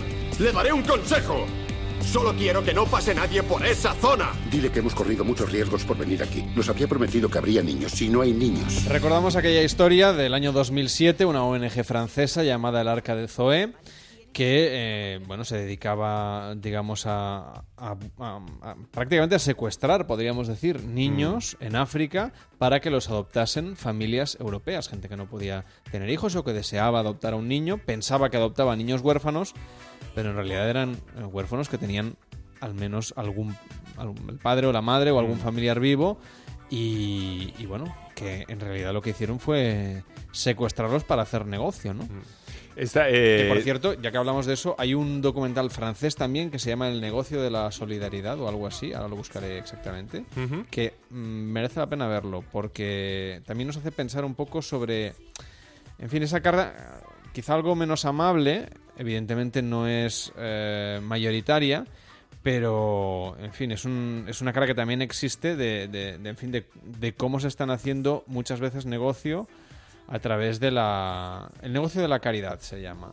Eh, a través de la... En fin, de la caridad de, la- de las personas, ¿no? Que quieren pues ayudar a, a personas en, en- en exclusión o son los caballeros blancos. Sí, Los Caballeros Blancos, que es una producción belga y que a mí me ha gustado mucho, ya no solo por el tema, que está bien, ¿no? Como eh, comentabas, es un tema de estos que te, mm, bueno, te hace recolocarte un poco eh, determinados planteamientos, sino cómo está rodada. Eh, es una peli muy interesante en el sentido de que, como ejercicio na- narrativo, siempre estamos acostumbrados a que te expliquen muy claramente las cosas, ¿no? Y que en las pelis hay este, eh, estas clásicas secuencias de diálogo donde de pronto, pues, alguien viene y te explica perfectamente algo para que tú digas, vale, ya me he enterado de, de qué va, ¿no? Y Los Caballeros Blancos está eh, estupendo porque está rodado no, no como si fuera un documental, pero coge eh, algunos diálogos y algunas acciones de estas como si estuviera ya empezado. ¿vale? De esto que no te lo explican tan evidentemente. Y entonces tú tienes que hacer como un esfuercillo para ir ligando... eh, Para atar cabezas. Sí, para atar- y, y- y entender de qué están hablando exactamente. No quiero decir con esto que sea en absoluto confuso, sino todo lo contrario, que yo creo que es la, la- el, punto realmente que lo convierte en virtud, ¿no? El, realizador. Eh, esto de no ir tan tan al grano, pero sin embargo conseguir que por medio de, mm, digamos, retazos y conversaciones de cola, podríamos llamarlo así, el espectador, bueno, pues se va haciendo una idea poco a poco de lo que está ocurriendo y mm, tiene que ser él el que establezca su propio juicio de, valor de los personajes, ¿no? Porque el director no lo hace. O sea, aquí no, no, no hay una condena que se ponga ni a favor ni en contra de ninguno, sino que mm, lo deja, como si dijéramos, en manos eh, de- del espectador. La peli es muy interesante. A mí me ha parecido eh, de lo más interesante que hemos visto este verano. Desde luego, muy recomendable. Y lo único que lamento es lo que os decía antes, que seguramente va a ser un título que no llegue a todas las pantallas, porque es una peli, bueno, pues eh, de, circuito más eh, mm, tangencial, ¿no? ¿no? No es un blockbuster, no es una película con una productora, una distribuidora eh, de gran importancia y entonces, pues bueno, seguramente tendrá dificultades. Pero allá donde llegue, yo desde luego recomendaría verla porque eh, tiene, mm, bueno, cosas muy interesantes. Lo van a tener difícil los oyentes para Vale, verla. En Madrid está en dos cines. Colin, pues en Barcelona empezamos. en uno. Madre. ¿En uno? Madre mía. Pues ma- mal empezamos. Entonces, nada, a encomendarse a los santos, a ver si alguna televisión la compra. En y Valencia, la podemos ver. según Google, en ninguno. En ninguno. Vale. Vale. Bueno, pues no he dicho nada. Perdona, Tampoco sí, es tan en- en buena, Valencia- ¿eh? No os vayáis a Valencia creer que tampoco era. En Valencia sí, en los ¿Y en- cines. y en Soria? Lis. ¿En Soria? En Soria no lo sé. Pero seguro- Seguramente no está. Quizá en alguna sala lo, lo ponen, no sé. Pero igual lo que sí que aparece es en alguna plataforma digital. Sí, ¿no? en un filming o una de estas. Uno ¿no? de estos es posible que sí, si alguien tiene interés. Vamos, que la que vale la pena no, no la encontramos. Es curioso, ¿verdad? No, no, es, es, es, eh, un poco la, la realidad eh, cine. surrealista de- del cine, ¿no? Que de verdad las pelis que se salen un poco de lo normal y que cuentan historias actuales y que es interesante, ya no solo por la temática, sino también por el ejercicio narrativo en sí. eh, bueno, quedan muy, muy descolgadas frente a otras que, vamos, Perdón, podríamos he- prescindir. He dicho que en Barcelona estaba en, en, en una, está en dos salas, en dos salas. En. Madrid en una y, en fin, así está, ¿eh? Vale. Estoy hablando de las ciudades más grandes de España. Ya. Complicado. Bueno. Complicado ir a verla. Nada, oye, si alguien se ha quedado muy Si tarde. alguien está en Madrid, pues la dan en los Sí. cines Golem y, y en el resto de provincias estoy mirando, pero vamos, es Está la cosa mal. Está la cosa muy complicada, ¿eh? Pero bueno, que no, no pasa nada, ¿eh? Que tampoco. Tampoco, tampoco valía tanto. Todo lo que he dicho me desdigo que anda. No, hombre, no.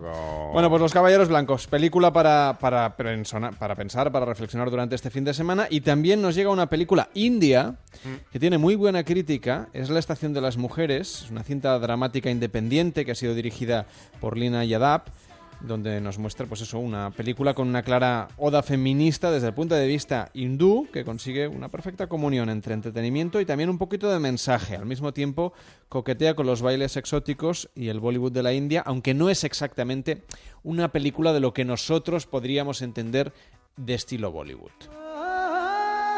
Acaba de cumplir 15 años. No encontrarás una esposa mejor. Con este pelo tan largo y natural, Gulab no va a creerse la suerte que tiene.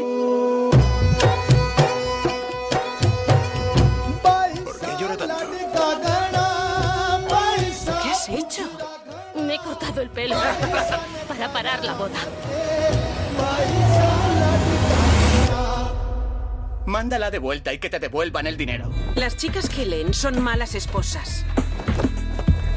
Aprende a complacer a tu esposo. Es dulce en público, pero en casa es un monstruo. ¡Zorra estéril!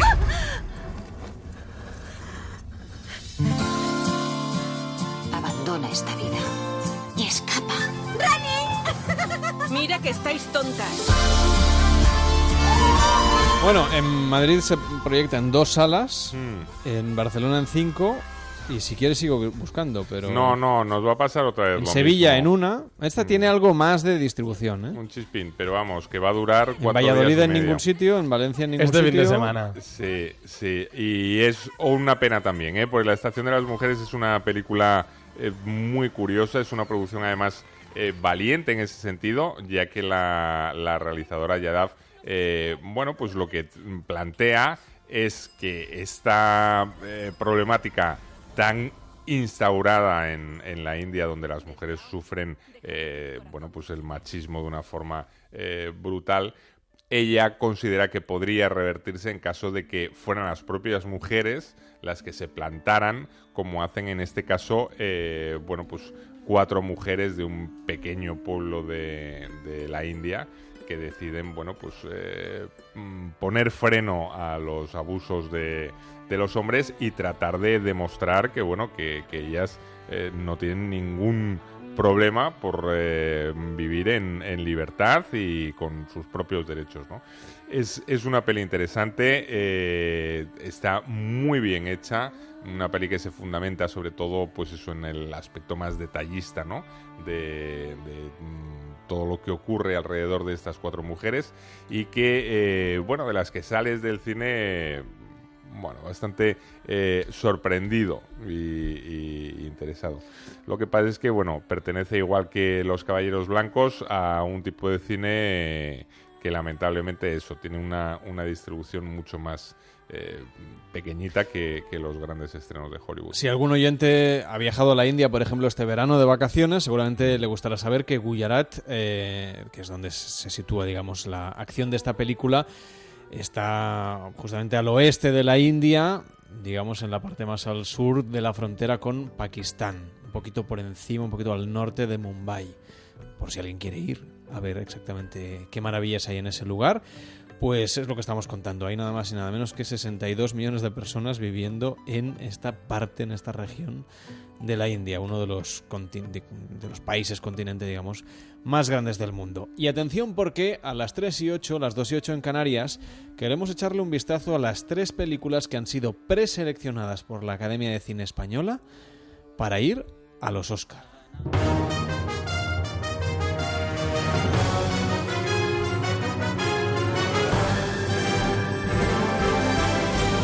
Tenemos el olivo de Iciar Boyaín, Julieta de Pedro Almodóvar, que ha dicho que está muy contento y agradecido también a los miembros de la academia que le han apoyado, que ya sabemos que Almodóvar no tiene la mejor relación del mundo con la academia. Y La novia de Paula Ortiz, las tres películas recomendadas por la academia. Ya sabemos que esto es, un- es una fase más, que luego Mm. escogerán de estas tres, se quedará una, y esta una habrá que ver si luego Hollywood se la queda o no. Entre otras, el olivo. Esto a lo mejor lo plantaron, dicen los romanos, porque este árbol tiene al menos 2000 años.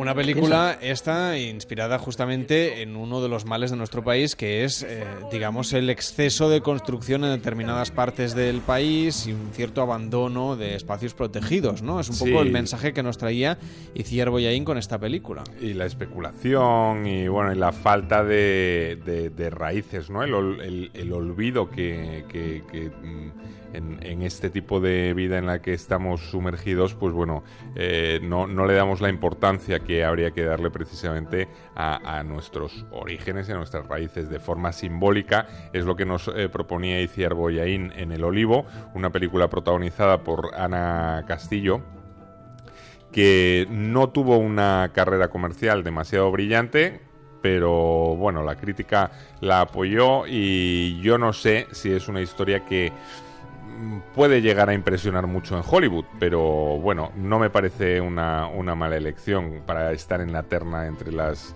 las principales eh, candidatas a- al posible mm, Oscar.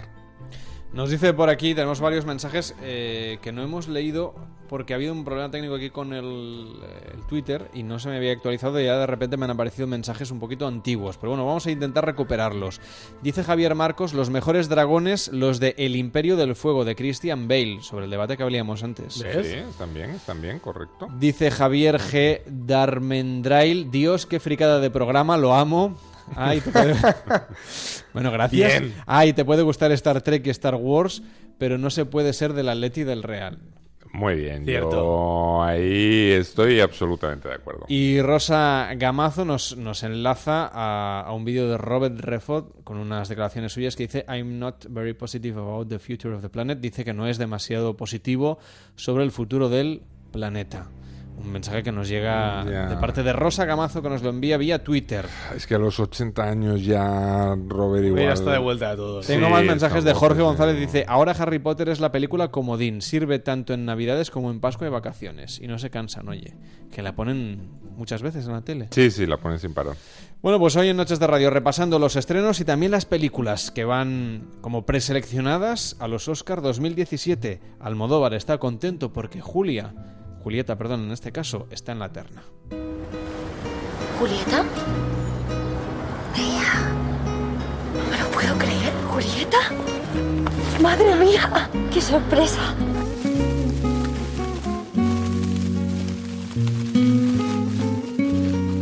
Antía ha elegido su propio camino y usted no forma parte de él. Te vas, te voy a dar. Nos dice Jorge González, como salga Trump, me hago marciano. No me extraña que no confíe en el futuro Robert Redford. Bueno, pues que poca broma. Poca Ya veremos, broma. Sí, ya sí, veremos cómo está el patio. Cosas, cosas más raras. Tampoco iba a salir el Brexit. Ya, ya, por eso, por eso. Que últimamente. Tampoco se iban a repetir las elecciones en España. El día de Navidad nos va bien. El día de Navidad. Bueno, no, yo hablaba de la repetición que ya hemos hecho. Ah, vale. Ya- Bueno, ya- estoy hablando de la Navidad- próxima. La de la Navidad no sé. A mí me va bien el día de Navidad. ¿Sí? Sí, luego voy al cine. A ver qué dan. Ay, Rosa Gamazo nos dice que la entrevista es suya. Hombre, no me lo puedo creer. Ay, Rosa. Alguien que ha entrevistado a Robert Redford y Pero escucha se- Noches de Radio. Se dice, por favor. Que vive en Los Ángeles. Pues un abrazo muy fuerte, Y es Rosa. autora de La Vía en Rosa, que es un, es un blog de Telecinco. Rosa, gracias por escucharnos. Y- ¡Qué honor! Y nosotros aquí haciendo coñetas, de verdad, qué poca vergüenza tenemos. sí, bueno, Es lo que atrapa a la gente. ¿No han dicho que les gusta el programa friki? Pues hay que Ya, darles pero, friki. hombre, ¿Tú sabes Hombre. aquello de la teoría de los seis grados de separación? Ya. Pues ahora estás a uno de Robert Redford. ¿Quién te lo iba a decir? Fíjate, Nos separa Rosa fíjate. De Robert Redford. Bueno, ¿qué tal la novia? Eh, Ay, perdón, no, ¿qué la tal novia Julieta? no, Julieta, ¿Qué tal Julieta. eh, lo más reciente de Pedro Almodóvar. una adaptación de relatos, eh, vamos, el guion lo, lo realizó a partir de los relatos de Alice Munro con Emma Suárez y Adriano Bogarte eh, como protagonistas de una peli que a mí personalmente me gustó poco.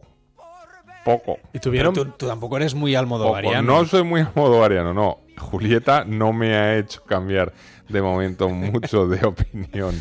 No me gustó mm, demasiado. Pero, eh, a ver, Almodóvar es Almodóvar, tiene un nombre eh, que a alguno le puede resultar tentador de decir, si mandamos a Almodóvar, lo que seguramente consigan es que esté entre las candidatas. Yo te decir, yo estuve antes de, de hacer el programa en mis vacaciones en junio en Nueva York Mm. y la vi al menos en tres cines proyectándose Julieta. No, no, te O la sea, que tiene, está más proyectada en Nueva York en junio Mm. que en que alguna de las películas que hemos comentado hoy en ciudades Sí. como Madrid. Sí, sí.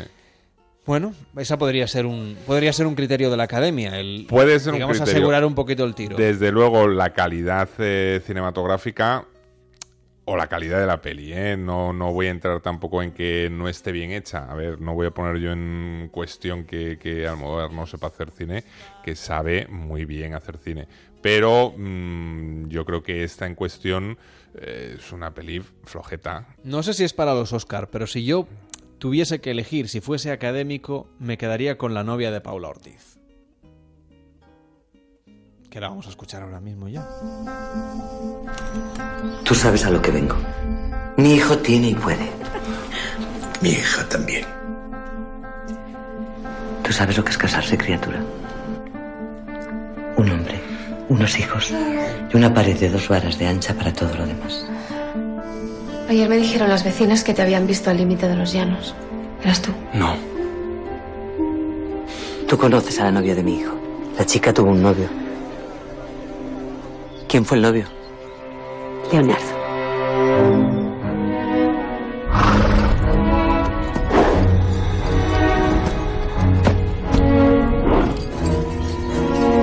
Te voy a abrazar 40 años seguidos.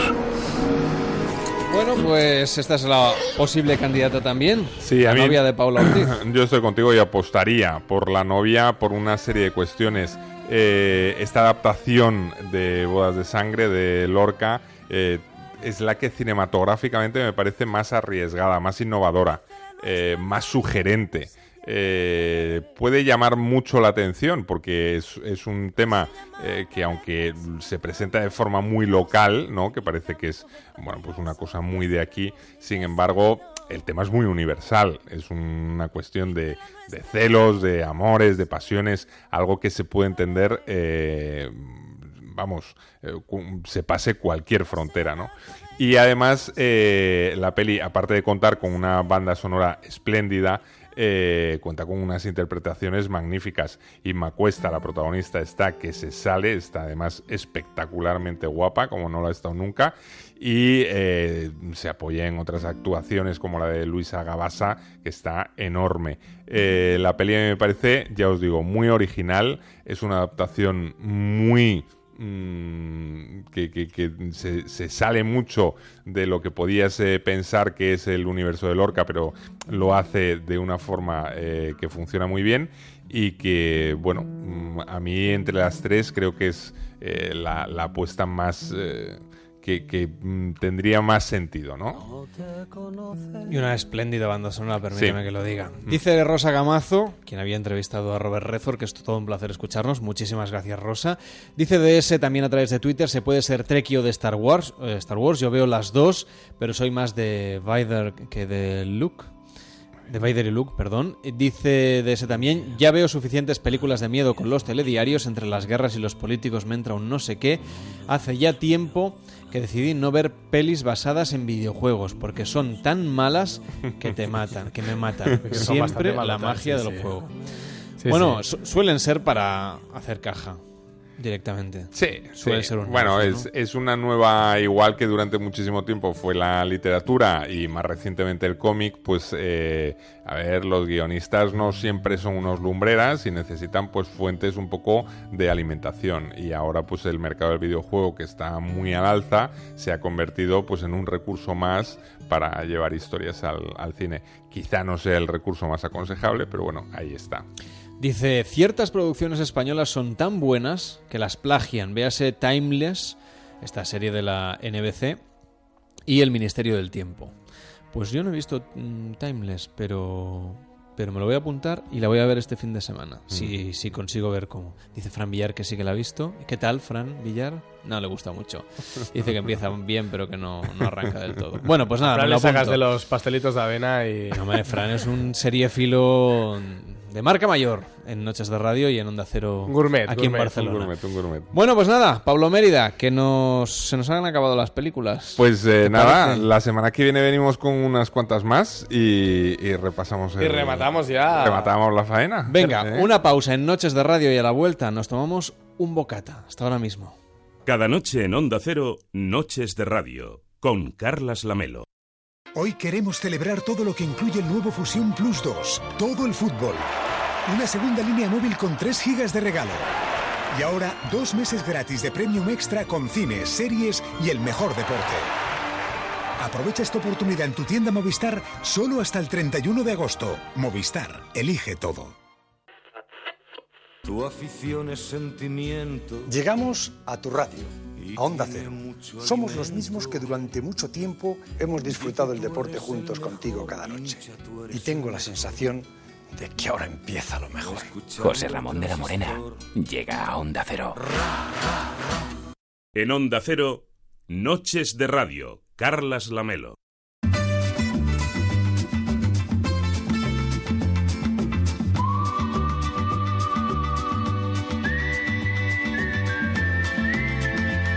El bocata de esta noche.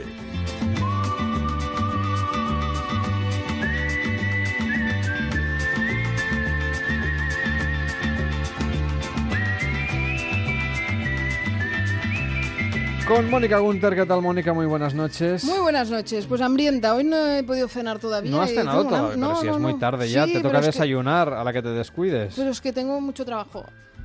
Sí, Sí. hacemos trabajar mucho en este programa, pobre. Bueno, Es bueno. que Mónica no para ahí en la redacción. ¿Os pensáis que viene aquí 10 minutitos? eh, Hay mucha gente que se piensa que la radio es esto. Dices, este es un programa de, a mí me dicen, de ¿tú tres que- horas. ¿Qué trabajas? ¿Tres horas tú que nada entras más? a trabajar a, la, a menos 5. No, señores, requiere un Estamos trabajo aquí previo. toda la tarde, Claro. tal, bueno. Bastante interesante, sí. Sí, trabajamos un, un- bastante. Trabajamos un poquito, va. un poquito. Siempre habrá quien trabaje más escuchándonos. Pero bueno, en cualquier caso, nosotros en Noches de Radio trabajamos contando un montón de cosas. Y nos lo pasamos muy bien. Entre otras, obviamente, los bocadillos. Sí, hoy, eh, ¿sabes qué? Me decía el otro día, un oyente me decía, oye, ¿cómo puede ser que cada noche traigas un bocadillo y todavía no hayas hablado del lomo queso, que es mi bocadillo preferido? Ah, por ejemplo, pues el ¿Mm? lomo queso está bien. Sí, pero hoy no te traigo un lomo queso normal, porque yo, a ver, Yo no soy muy fan ¿eh, del lomo queso. El lomo queso- Yo soy más de bacon queso. eh, también, pero eso, eso es muy facilillo. Entonces yo Podemos traigo- abrir un debate también, ¿eh? Sí, yo, yo quizás soy más lomo queso. ¿Sí? O lo que más me gusta es ternera queso. Ah, mira, un pepito. Un pepito con queso. pepito con queso. Sí.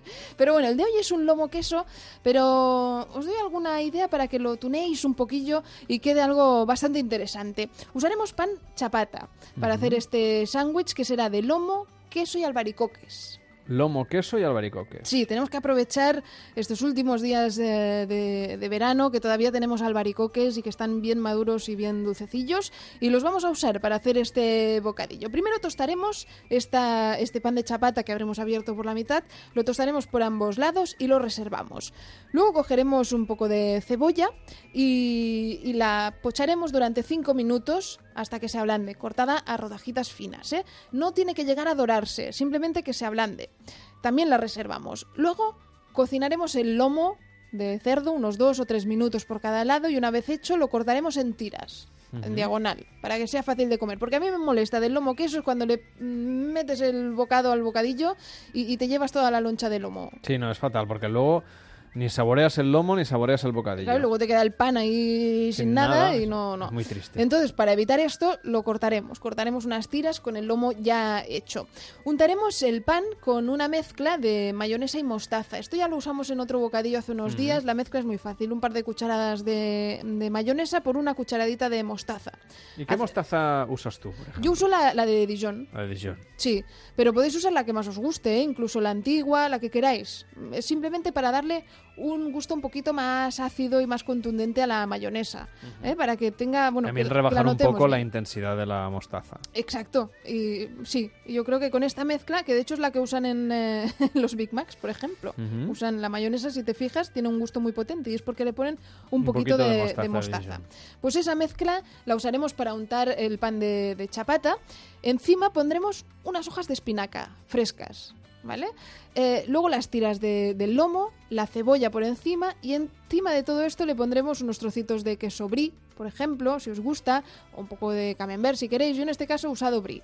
Unos trocitos eh, y por encima dos mitades de albaricoque que esté bien maduro, sobre todo. Si no tenéis albaricoques frescos, también los venden en conserva. Pero en este caso aprovechemos que estamos en verano y que podemos encontrar todavía en las fruterías albaricoques frescos. Usarlos que estén bien maduros, les quitáis eh, el hueso y ponéis las dos mitades en la parte superior de este bocadillo. Cerráis y ala, a comer.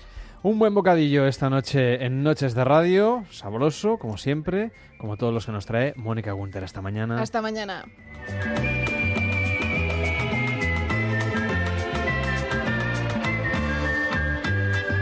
En Onda Cero, Noches de Radio.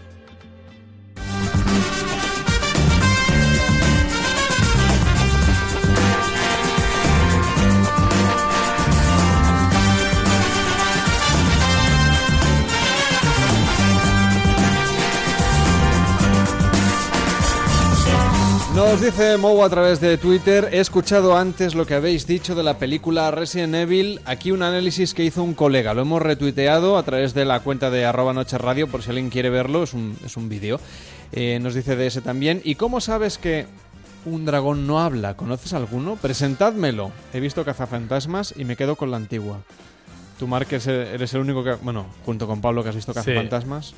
Mira, tengo que decirte que antes de ir al cine a ver la 2, bueno, Cazafantasmas, la, la que Sí, está la- ahora, las cazafantasmas. las Cazafantasmas, vi la original y... ¿La volviste a ver?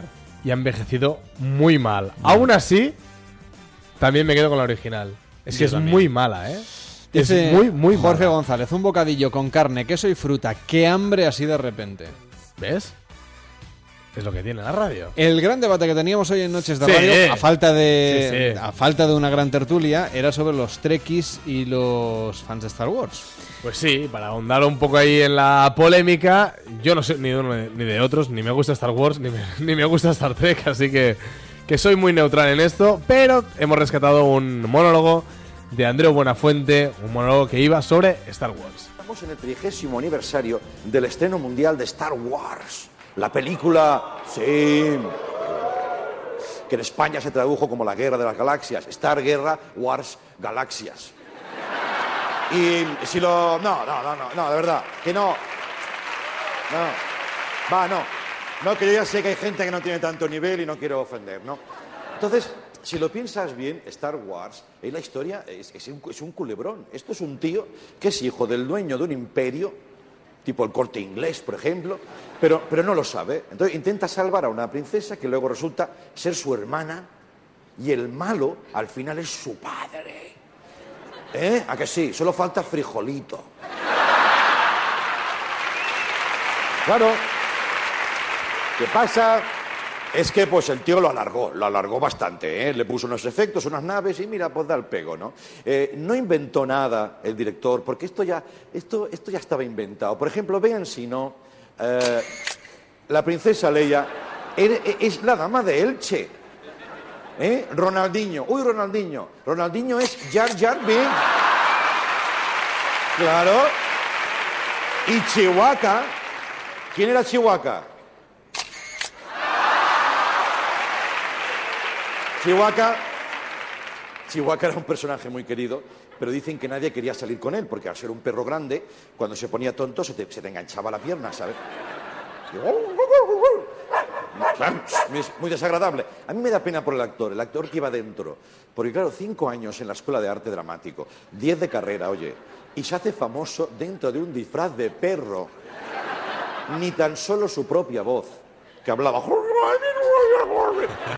Bueno, Era María Montes, ¿eh? El- la famosa que la comparaban con Chihuahua. Vaya. Un poco de mala baba. Este eh, monólogo es del año 2007, por eso decía el trigésimo aniversario, porque una película del año 77, como era Star Wars. Nos dice Adrián, habéis olvidado hablar de la magistral dirección de fotografía de Miguel Amoedo. Tienes toda la razón, está espléndida la novia, no solamente por la labor evidentemente que realiza su directora, sino también lógicamente por la banda sonora que hemos comentado y esa dirección Sí. de fotografía. De, de hecho, hemos querido hablar con Pablo Ortiz, le hemos mandado un WhatsApp a Sí, la un una y media de, Sí, la, pobre. de la madrugada y no estaba en línea. Sí, no, ahí hemos, hemos vacilado un poco porque deberíamos haberla llamado Hemos tirado de pues, confianza. a, a mediodía, eh, pero no sé, no- se nos ha ocurrido llamarla cuando estábamos a Que la Pablo una- tiene mucho rollo, ¿eh, Carlas? claro. Sí, hubiéramos tenido a Pablo, a Ortiz al teléfono toda la noche y, y le hemos mandado un WhatsApp, pero sabemos que no, no lo ha Y leído. te ¿no? digo que Pablo Mérida tiene mucho rollo y quitarle minutos es complicado, ¿eh? Dice, y también que Lorca ya hizo representar en su día Bodas de Sangre en Broadway con una traducción y fue un fracaso. Por cierto, que yo antes he contado que, que vi la película de, de Almodóvar en, en fin, en exposición en diversas salas en Nueva York y también me encontré con un teatro en Broadway donde, bueno, en fin, estaba Rafael en concierto. Bueno, bueno. con un montaje que se llama Mi Gran Noche, justamente. DS dice, esta vez no me habéis pillado. Me he pillado el bocata para comerlo ahora. El que disteis con pan de pita hace poco. Hombre, pues cuéntanos qué tal, si bueno. te ha gustado. Es que Una Mónica foto, una Gunter- foto, una foto. Mónica Gunter marca tendencia a las tres y media, dos y media en Canarias. Esto es Noches de Radio. Vamos a hablar de nutrición con Neus Nuño, que es psicóloga experta en la materia, y con Rosa María Espinosa, dietista, nutricionista del programa. Noches de Radio. Onda Cero.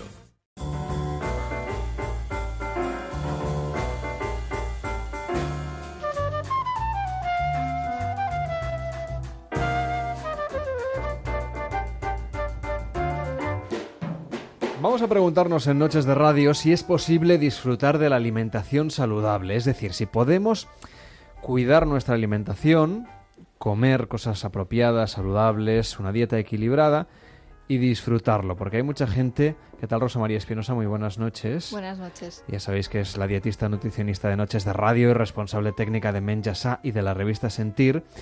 Hay mucha gente que piensa, dieta igual a mm, pechuga a la plancha y ensalada todos los días. Ujú. Lo más aburrido del mundo, Eso ¿no? muy disfrutar de la Mm, alimentación claro. no sería. Ahí es donde se ve que el concepto de alimentación saludable está pisoteado. O sea, nadie entiende qué significa realmente comer de forma saludable. Y eso, Neus Nuño, psicóloga de la salud, especialista en alimentación, ¿qué tal? Muy buenas noches. Buenas noches. Esa pechuga a la plancha insípida y eh, pieza de fruta y ensalada, eso hace que la gente se desmorone emocionalmente y le cueste horrores seguir la dieta. Totalmente, eso no es nada atractivo para... eh, tenemos que tener en cuenta que mm, una- un cambio de hábitos nos tiene que gustar, si no, no lo vamos a aguantar en el tiempo. Entonces, en este caso, ¿qué significa para una persona cuando tras un proceso más o menos largo descubre que puede comer cosas que estén buenas, que puede disfrutar comiendo y cocinando y que además, pues eso va tener una vida equilibrada y además va a perder peso? Pues a la gente le choca bastante. Es como un cambio de, de, pues eso, de esquema, ¿no? Normalmente asociamos que seguir una dieta o cuidarnos significa mm, tener que controlarnos muchísimo todo lo que comemos, eh, incluso estar de mal humor, ¿no? Es como, "Buah, estás a dieta, pues qué, qué sacrificio, ¿no? Y en realidad eh, estas dietas que suponen tanto sacrificio son dietas que, que no se pueden mantener en el tiempo, ¿no? Entonces, a lo mejor sí que pierdes unos kilos, pero seguramente no la vas a poder mantener y vas a recuperarlos igual que los has ganado, ¿no?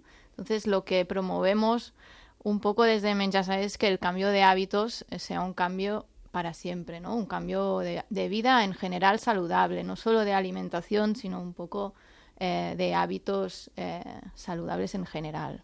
Y en este caso, por ejemplo, Rosa María, ¿cómo, cómo podemos diseñar de, de alguna manera un, un plan para empezar a disfrutar o volver a disfrutar de la alimentación desde un punto de vista saludable, sin que lo de ponernos a dieta nos ponga la piel de gallina o, o nos desmoralice o nos haga pensar que qué horror, ¿no? Lo digo porque se está acabando el verano, mucha gente va a volver en septiembre a casa con un montón de, de proyectos nuevos, entre otros, pues perder esos kilitos que uno coge en vacaciones normalmente, por los excesos, también por el relax, por la siesta. Sí. eh, porque al final tenemos más vida social y eso incluye más comidas calóricas. Bebidas. Bebidas también, evidentemente, que el alcohol es verdad que, es- que tiene muchísimo azúcar y, y- Y kilocalorías. y kilocalorías y por lo tanto contribuye también a engordarse. ¿Qué podemos hacer? Pues lo primero de todo, no hacer dieta, Vale, porque las dietas engordan. vale. ¿Las dietas engordan? Así de claro. las dietas hipocalóricas, las dietas restrictivas, por un lado, a nivel metabólico, provocan que nuestro cuerpo acabe gastando menos. O sea, que Ujú. en realidad puede que al inicio perdamos algo, pero lo acabaremos recuperando. Tenemos que tener muy claro, ser muy realistas. Cada uno de nosotros tiene un peso, un set point marcado inicialmente de forma genética. Y ahí, hacia ahí vamos a volver. Si estamos muy delgados, vamos a volver. vamos a volver a estar delgados. sí, Exacto. sí, ¿no? Y si nuestro, nuestra estructura corporal, nuestro chasis, como dice mi marido, es de tener sobrepeso, es de estar rellenitos, volveremos a estar rellenitos. Entonces, el primer punto clave eh, es reconocer nuestra realidad. Si por algún motivo ganamos peso, por ejemplo haciendo, perdón, por ejemplo haciendo dietas eh, y nos mantenemos en ese peso tranquilamente uno o dos años, puede ser que nuestro set point migre hacia, O hacia sea, hay que ese estar dos años con el peso nuevo y la estructura corporal nueva. en exceso, ¿eh? estoy hablando, no bajando. Ah, o sea, vale. El cuerpo Al revés, o sea, que si durante es. dos años es- nos pasamos eh, eh, con la alimentación, luego volver atrás va a ser muy difícil. Va a ser todavía más difícil. Entonces, la primera recomendación es no hacer nunca dietas. Metabólicamente el efecto es ese. Psicológicamente es el efecto, el efecto tiene que ver con el cambio de comportamiento alimentario. Si yo, eh, y esto lo, hemos hablado también aquí, ¿eh? el tema de la ingesta intuitiva, si yo eh, me aguanto, me aguanto, me aguanto, llega un momento que tengo que comer. Es una necesidad básica fisiológica que tengo que cubrir. Mi cuerpo ya buscará la manera de que acabe comiendo. Cuando acabo comiendo, eh, lo que hago es ingerir alimentos que, que ya no tocaban. Y, ahí quiero entrar también en la otra recomendación. Deberíamos dejar de dar valor emocional o valor moral a los alimentos. No hay alimentos buenos ni alimentos malos. No hay alimentos trampa ni alimentos eh, saludables mm, en comparación a otros. No hay alimentos eh, extra o de- para momentos concretos de satisfacción. Deberíamos poner todos los alimentos en la misma categoría. Porque si no, ¿qué provocamos? Que cuando comemos un alimento que nuestra mente considera o nuestro pensamiento considera que es malo, eh, nos sentiremos culpables.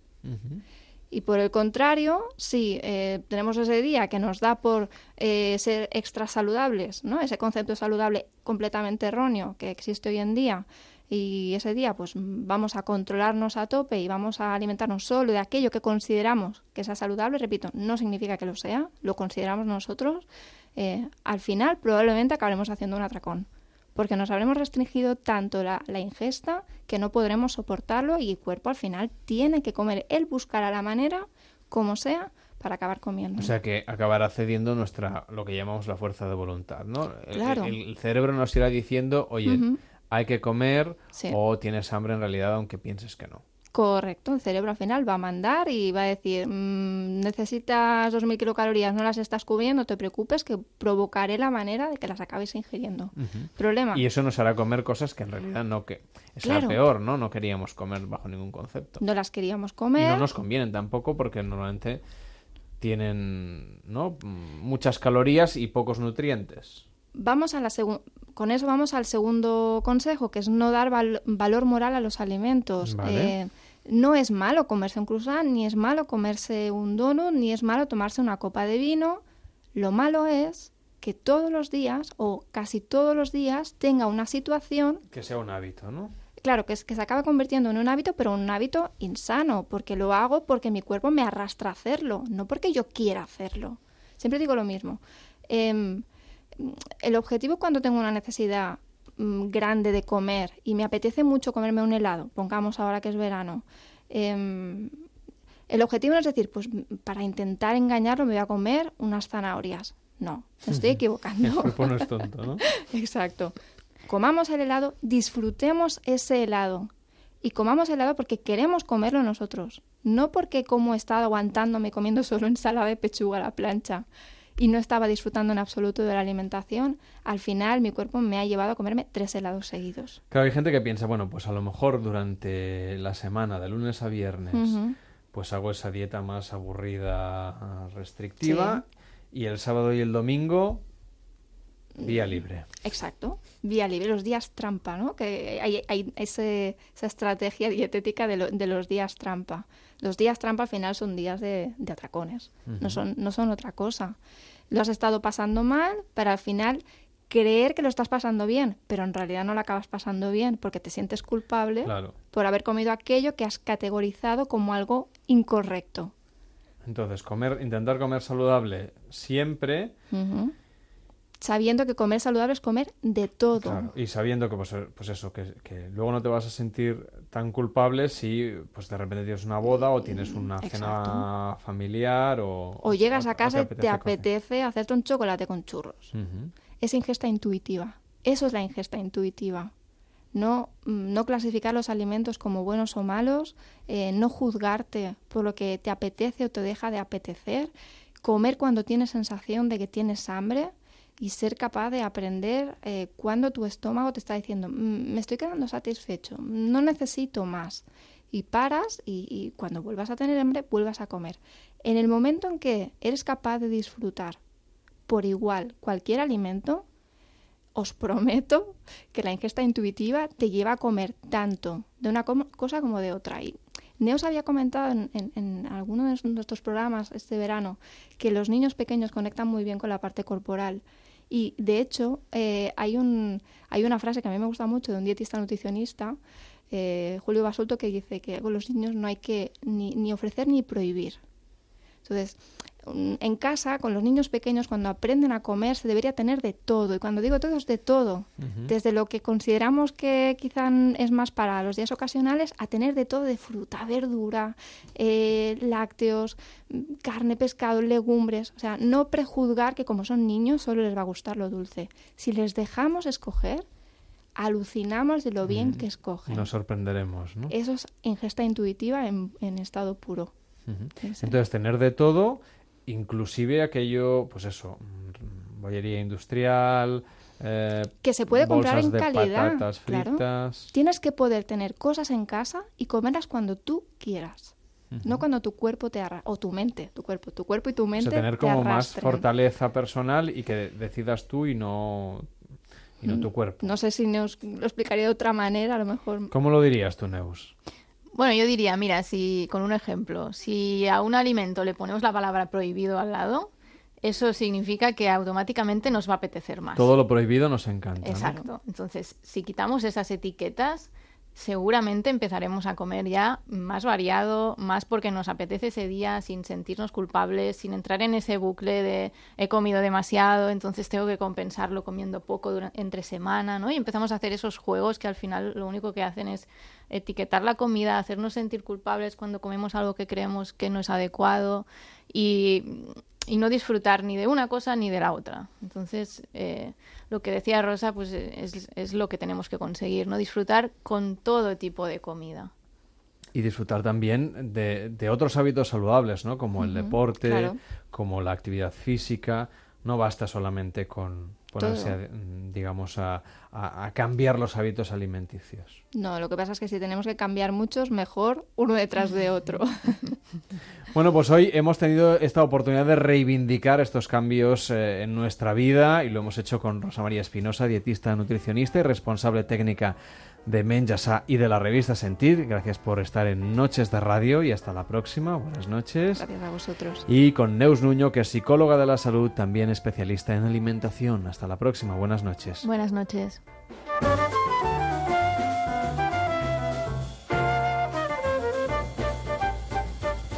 Este verano, Noches de Radio, con Carlas Lamelo.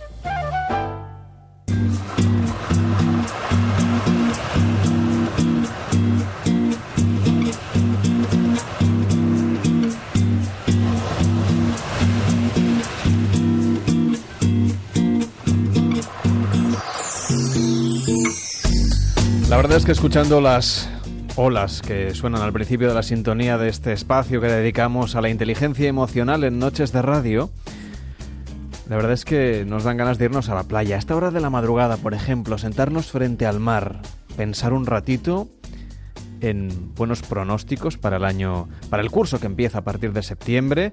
Para muchos es un momento de renovación, de cambiar, de aprovechar el verano y las vacaciones para centrarse, para cambiar de hábitos. Algunos aprovecharán para dejar de fumar, otros para cambiar su relación emocional, para cambiar de trabajo. Pero ¿por qué no utilizar el verano para hacer un detox emocional? Ahora que está tan de moda lo de los batidos detox, las dietas detox, todas esas cosas verdes que nos comemos. Bueno, pues vamos a hablar con Silvia Olmedo. ¿Qué tal Silvia? Muy buenas noches. Muy buenas noches. Autora de este libro Detox Emocional. No sé si el verano, el mes de agosto, por ejemplo, puede servirnos como excusa, ese impulso más que una excusa que necesitamos para cambiar nuestra vida es el mejor momento del año, curiosamente, incluso mejor que el principio de año. ¿Verdad? Yo, yo soy, yo también pienso como tú. Para mí el año en realidad empieza en septiembre, que es cuando, en fin, cuando arranca todo otra vez. Vuelves a trabajar con los proyectos. Claro, también es verdad que nuestro trabajo va por temporadas, como los profesores, ¿no? Empieza el curso en septiembre. Pero no sé si al resto de la gente le pasa, le pasa algo parecido. Sí, porque fíjate, la Navidad normalmente son periodos más estresantes. ¿eh? La Navidad más festejas, te reúnes con la familia. Incluso eh, la Navidad son momentos de, grandes crisis por los reencuentros familiares. Justo por esa, por los reencuentros con esa gente que, que te das cuenta que han sido tóxicas en tu vida o lo siguen siendo, ¿no? Porque fuerzas las fricciones, fuerzas las, las formas de pensar, eh, mientras que el verano es, es como el de tu realidad desde el punto de vista de una visión más relajada, porque sabes que la ansiedad y el estrés del día a día lo que nos hace es más sensibles. La ansiedad eh, eh, es una respuesta natural de preparación para algo para algún peligro. En el estado de naturaleza era una maravilla de respuesta, pero aquí porque como tenemos demasiadas situaciones de posibles peligros, nos hacen personas personas ansiosas, ansiosos en el trabajo, ansiosos en las relaciones. Entonces llega el veranito y de repente ya no tienes ansiedad, ya no tienes esa situación de estar más sensible a todo, más reactivo y puedes mirar tu realidad de una manera mucho más objetiva. Entonces, ¿cómo es un proceso de detox emocional? Para explicárselo a los oyentes. Mira, eh, lo primero que hay que entender es que eh, muchas veces, eh, igual que todo el mundo nos ha dicho que todo el mundo sabe ya que poner eh, la nariz en el tubo del, escape de un coche no es buena, incluso antes cuando empezaron los coches la gente lo utilizaba para quitarse, descongestionarse, para que te hagas una idea. Tenemos que entender que de una manera gradual vamos intoxicándonos emocionalmente. Es como el colesterol. Fíjate que el colesterol en las venas se va acumulando poco a poco en, esas, en, las venas hasta que las bloquean y te acaban incluso matando, ¿no? Por puedes tener muchos problemas de salud.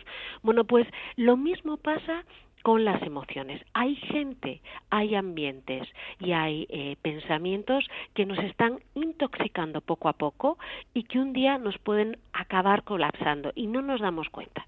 Entonces, ¿qué es lo primero que tenemos que hacer? Hay gente eh, que es tóxica emocional, ¿ok? Hay, hay ambientes que son tóxicos y hay eh, pensamientos que son tóxicos. Nos vamos a ir primeramente a analizar nuestras relaciones, ¿ok? Entendiendo que no hay que juzgar. O sea, la gente que más nos ama a veces puede ser la más tóxica de todos. Es decir, tu, tu madre, tu pareja o tus hijos pueden ser personas tóxicas para ti. Brutalmente tóxicas. Y además es que lo peor es que no es con mala intención a veces es la intención de que no me, no me dejes de amar, imagínate, ¿no? Entonces, ¿qué, ¿qué hay que analizar? Primeramente entender que no toda la gente que nos molesta es tóxica. Al revés, hay gente que nos molesta que pueden actuar como vacunas, ¿no? Que nos hacen más fuertes, que retan nuestras, nuestros paradigmas de vida. No toda la gente que no nos gusta es tóxica, punto uno. Y no toda la gente que amamos es nutritiva, ¿no? Entonces, ¿qué pasa? Cuanto más amor, cuanto más nos importe lo que piense esa persona, más probabilidad hay de que sea tóxica. Entonces los niveles de toxicidad empiezan con los padres, luego con los padres e hijos, obviamente, luego con la pareja, luego con los amigos, luego con los colegas. Entonces, claro, Vamos a empezar desde el principio. ¿Qué, relaciones dentro de mi círculo familiar eh, me están haciendo daño? Y lo primero que hay que preguntarse es unas preguntas muy sencillas. La primera es, cada vez que tengo, que pienso en hablar a esta persona, me incomoda, sufro cada vez que pienso en ella, esta persona me hace hacer cosas que no quiero, me siento incómoda, me obligo a hacer. eh, eh, hay que preguntarse muchas cosas, sobre todo relacionadas con me duele o hago cosas co- o hago cosas con ella que no quiero hacer. Esas Es decir, que estos son elementos que nos ayudan a saber que estamos ante una persona tóxica, Claro, incluso sin, sin que nos hayamos dado cuenta durante muchos años. Claro, o sea, y hay algo que es importante. Esta, esta persona me está impidiendo ser lo que yo quiero ser. Si la respuesta es sí, esa persona probablemente sea tóxica. Ojo, que al final quien se deja intoxicar somos nosotros, ¿ok? O sea, no es que por ti no hice esto, no, porque yo a ti te di el poder, ¿ok? Porque está en nuestra mano al final decidir si alguien va a influir, influir en nuestra vida. Entonces vamos a hablar con, vamos a empezar con los padres. Los padres, obviamente, por amor, porque nos quieren proteger, porque nos quieren prevenir de los peligros, porque piensan que quieren lo mejor para nosotros, eh, utilizan ciertas armas de control o de persuasión para que al final hagamos lo que ellos quieran, porque piensan que es lo mejor para nosotros y no lo que nosotros queremos. Entonces, ¿qué es? Primero hay que decir, bueno, ¿de qué manera mi padre o mi madre me están impactando en mi vida? Si eres de aquellas personas que ya odias los domingos porque te tienes que reunir por narices a esa comida familiar que no quieres. Si al final haces cosas porque lo haces por tu padre y por tu madre pero no las quieres hacer. Si la forma de tratarte no te gusta o te recuerdan los fantasmas del pasado. ¿A ti no te ha pasado alguna vez que que con los padres te vuelves el niño de seis años que eras y saltas de una manera completamente desproporcionada por algo que te han dicho? Mm, no, creo que no, pero vamos, quizás que no me no soy suficientemente crítico conmigo mismo. No, ¿qué va? O quizás eres una persona que has, digamos, eh, has lisma- limado las asperezas o no has tenido un problema, pero muchas veces, muchos de los conflictos de lo típico que la madre le dice al hijo, ves, yo te dije que estudiaras ingeniería y no, yo qué sé, y no música, música muchas veces el hijo puede sobrereaccionar diciendo, bueno, ya te estás metiendo en mi vida, ¿cómo es que haces eso? No, no viene a cuento. Muchas veces sobrereaccionamos. Entonces, ¿qué es importante? Ver qué armas damos a los padres. Lo típico, ¿qué es lo que funciona con nosotros que le damos el poder a otras personas? En el caso de los padres puede ser el miedo a defraudarles, ¿no? El miedo a la, la pena, eh, eh, la culpa, eh, el chantaje emocional. Hay millones de estrategias que utilizan los padres para salirse con la suya, aunque ellos piensan, piensen que sea a nuestro, con nuestro beneficio. Te pongo un ejemplo muy claro.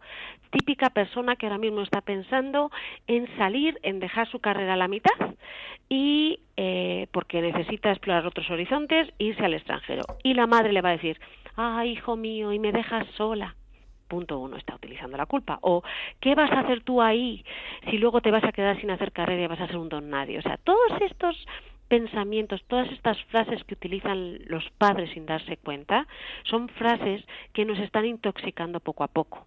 O lo típico de pero si tu hijo mío no vales para eso vales para otra cosa o, por ejemplo, si tú eres, eh, si estás en una familia, imagínate, de superdotados, eh, tú puedes ser una persona inteligente, pero puedes llegar a ser el tonto de la familia o el bajo de la familia si, es, si estás en una familia de altos.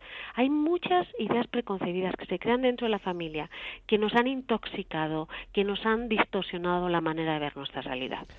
¿Y ante eso qué debemos hacer? Porque claro, eh, hay quien pensará, bueno, lo de ir de vacaciones con la familia por compromiso o quedar los domingos, bueno, también es un acto de generosidad si lo miramos desde otro punto de vista. El problema es si nos perjudica emocionalmente, ¿no? O si tiene que ser siempre, intuyo, si tiene que ser cada semana sí o sí, pase lo que pase y aunque esta semana no te vaya bien. ¿Dónde, dónde está el límite? Porque sí, para no convertirnos tampoco en personas absolutamente egoístas.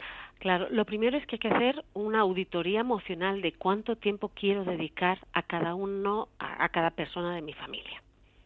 Porque si no, no nos vamos a poner límites, ¿no? Entonces, decir, bueno, si yo trabajo durante siete días y de esos siete días, cinco, hasta las ocho de la noche estoy trabajando y no veo a mis hijos, ¿no? o no estoy el suficiente tiempo, primero, ¿cuánto tiempo dedico a mis hijos, a mi pareja y a mis padres? Y ese tiempo que queda lo tienes que distribuir de acuerdo a tus necesidades.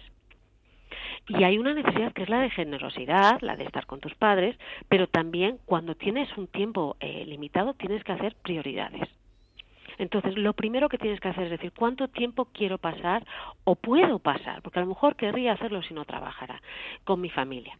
Y entonces explicar esa situación a tu madre o a tu padre. Oye, me encantaría estar más tiempo, pero mira, los sábados son para los niños las, y, y a lo mejor las tardes van a ser para mí, para mi mujer, porque es que si no, la relación se nos va al garito. Si tú se lo explicas así a tus padres, ellos van a entender que a- después de comer a lo mejor una vez con ellos al mes o dos, lo van a entender. El problema es que lo que hacemos es aguantar, aguantar, aguantar todos los domingos comiendo con ellos hasta que lo, digamos, saltamos, ¿no? Hay que entender una cosa. Una vez que nosotros tenemos claro el tiempo que queremos pasar con ciertas personas y las prioridades, explicar a una persona que quieres esa situación normalmente es sencillo y la otra persona lo entiende. Pues Si luego no lo entiende, porque hay madres y padres que son muy egoístas, ahí tienes que decir los límites. Ahí tienes que decir, ok, mis padres aquí tienen una idea distorsionada de, de cuánto tiempo pueden pasar conmigo. Ya no soy el niño de 10 años, soy un tío de 30 años, que en el fondo ya mi tiempo se tiene que dividir entre más cosas. Pues de todo esto habla y de otras muchas cosas. Es una gran recomendación para este verano. Detox Emocional, el libro de Silvia Olmedo, que os va a ayudar a eso, a, a plantearos cosas que podéis hacer no solamente en beneficio propio, sino también para la armonía familiar, en, los, en el puesto de trabajo, En la pareja. en la pareja, por supuesto, a partir de a partir de ya, cuanto antes os pongáis mejor, pero pensando ya en esa vuelta, digamos, a la normalidad a partir de septiembre. Silvia, muchísimas gracias por ayudarnos a orientar a los oyentes a que piensen que su vida puede cambiar. Pues eso, Puede cambiar, eh, sí. intentando hacer un- un- una serie de ejercicios que son necesarios, no son fáciles, pero que conviene porque nos ayudarán muchísimo. Buenas noches, Silvia. Buenas noches. En Onda Cero, Noches de Radio, Carlas Lamelo.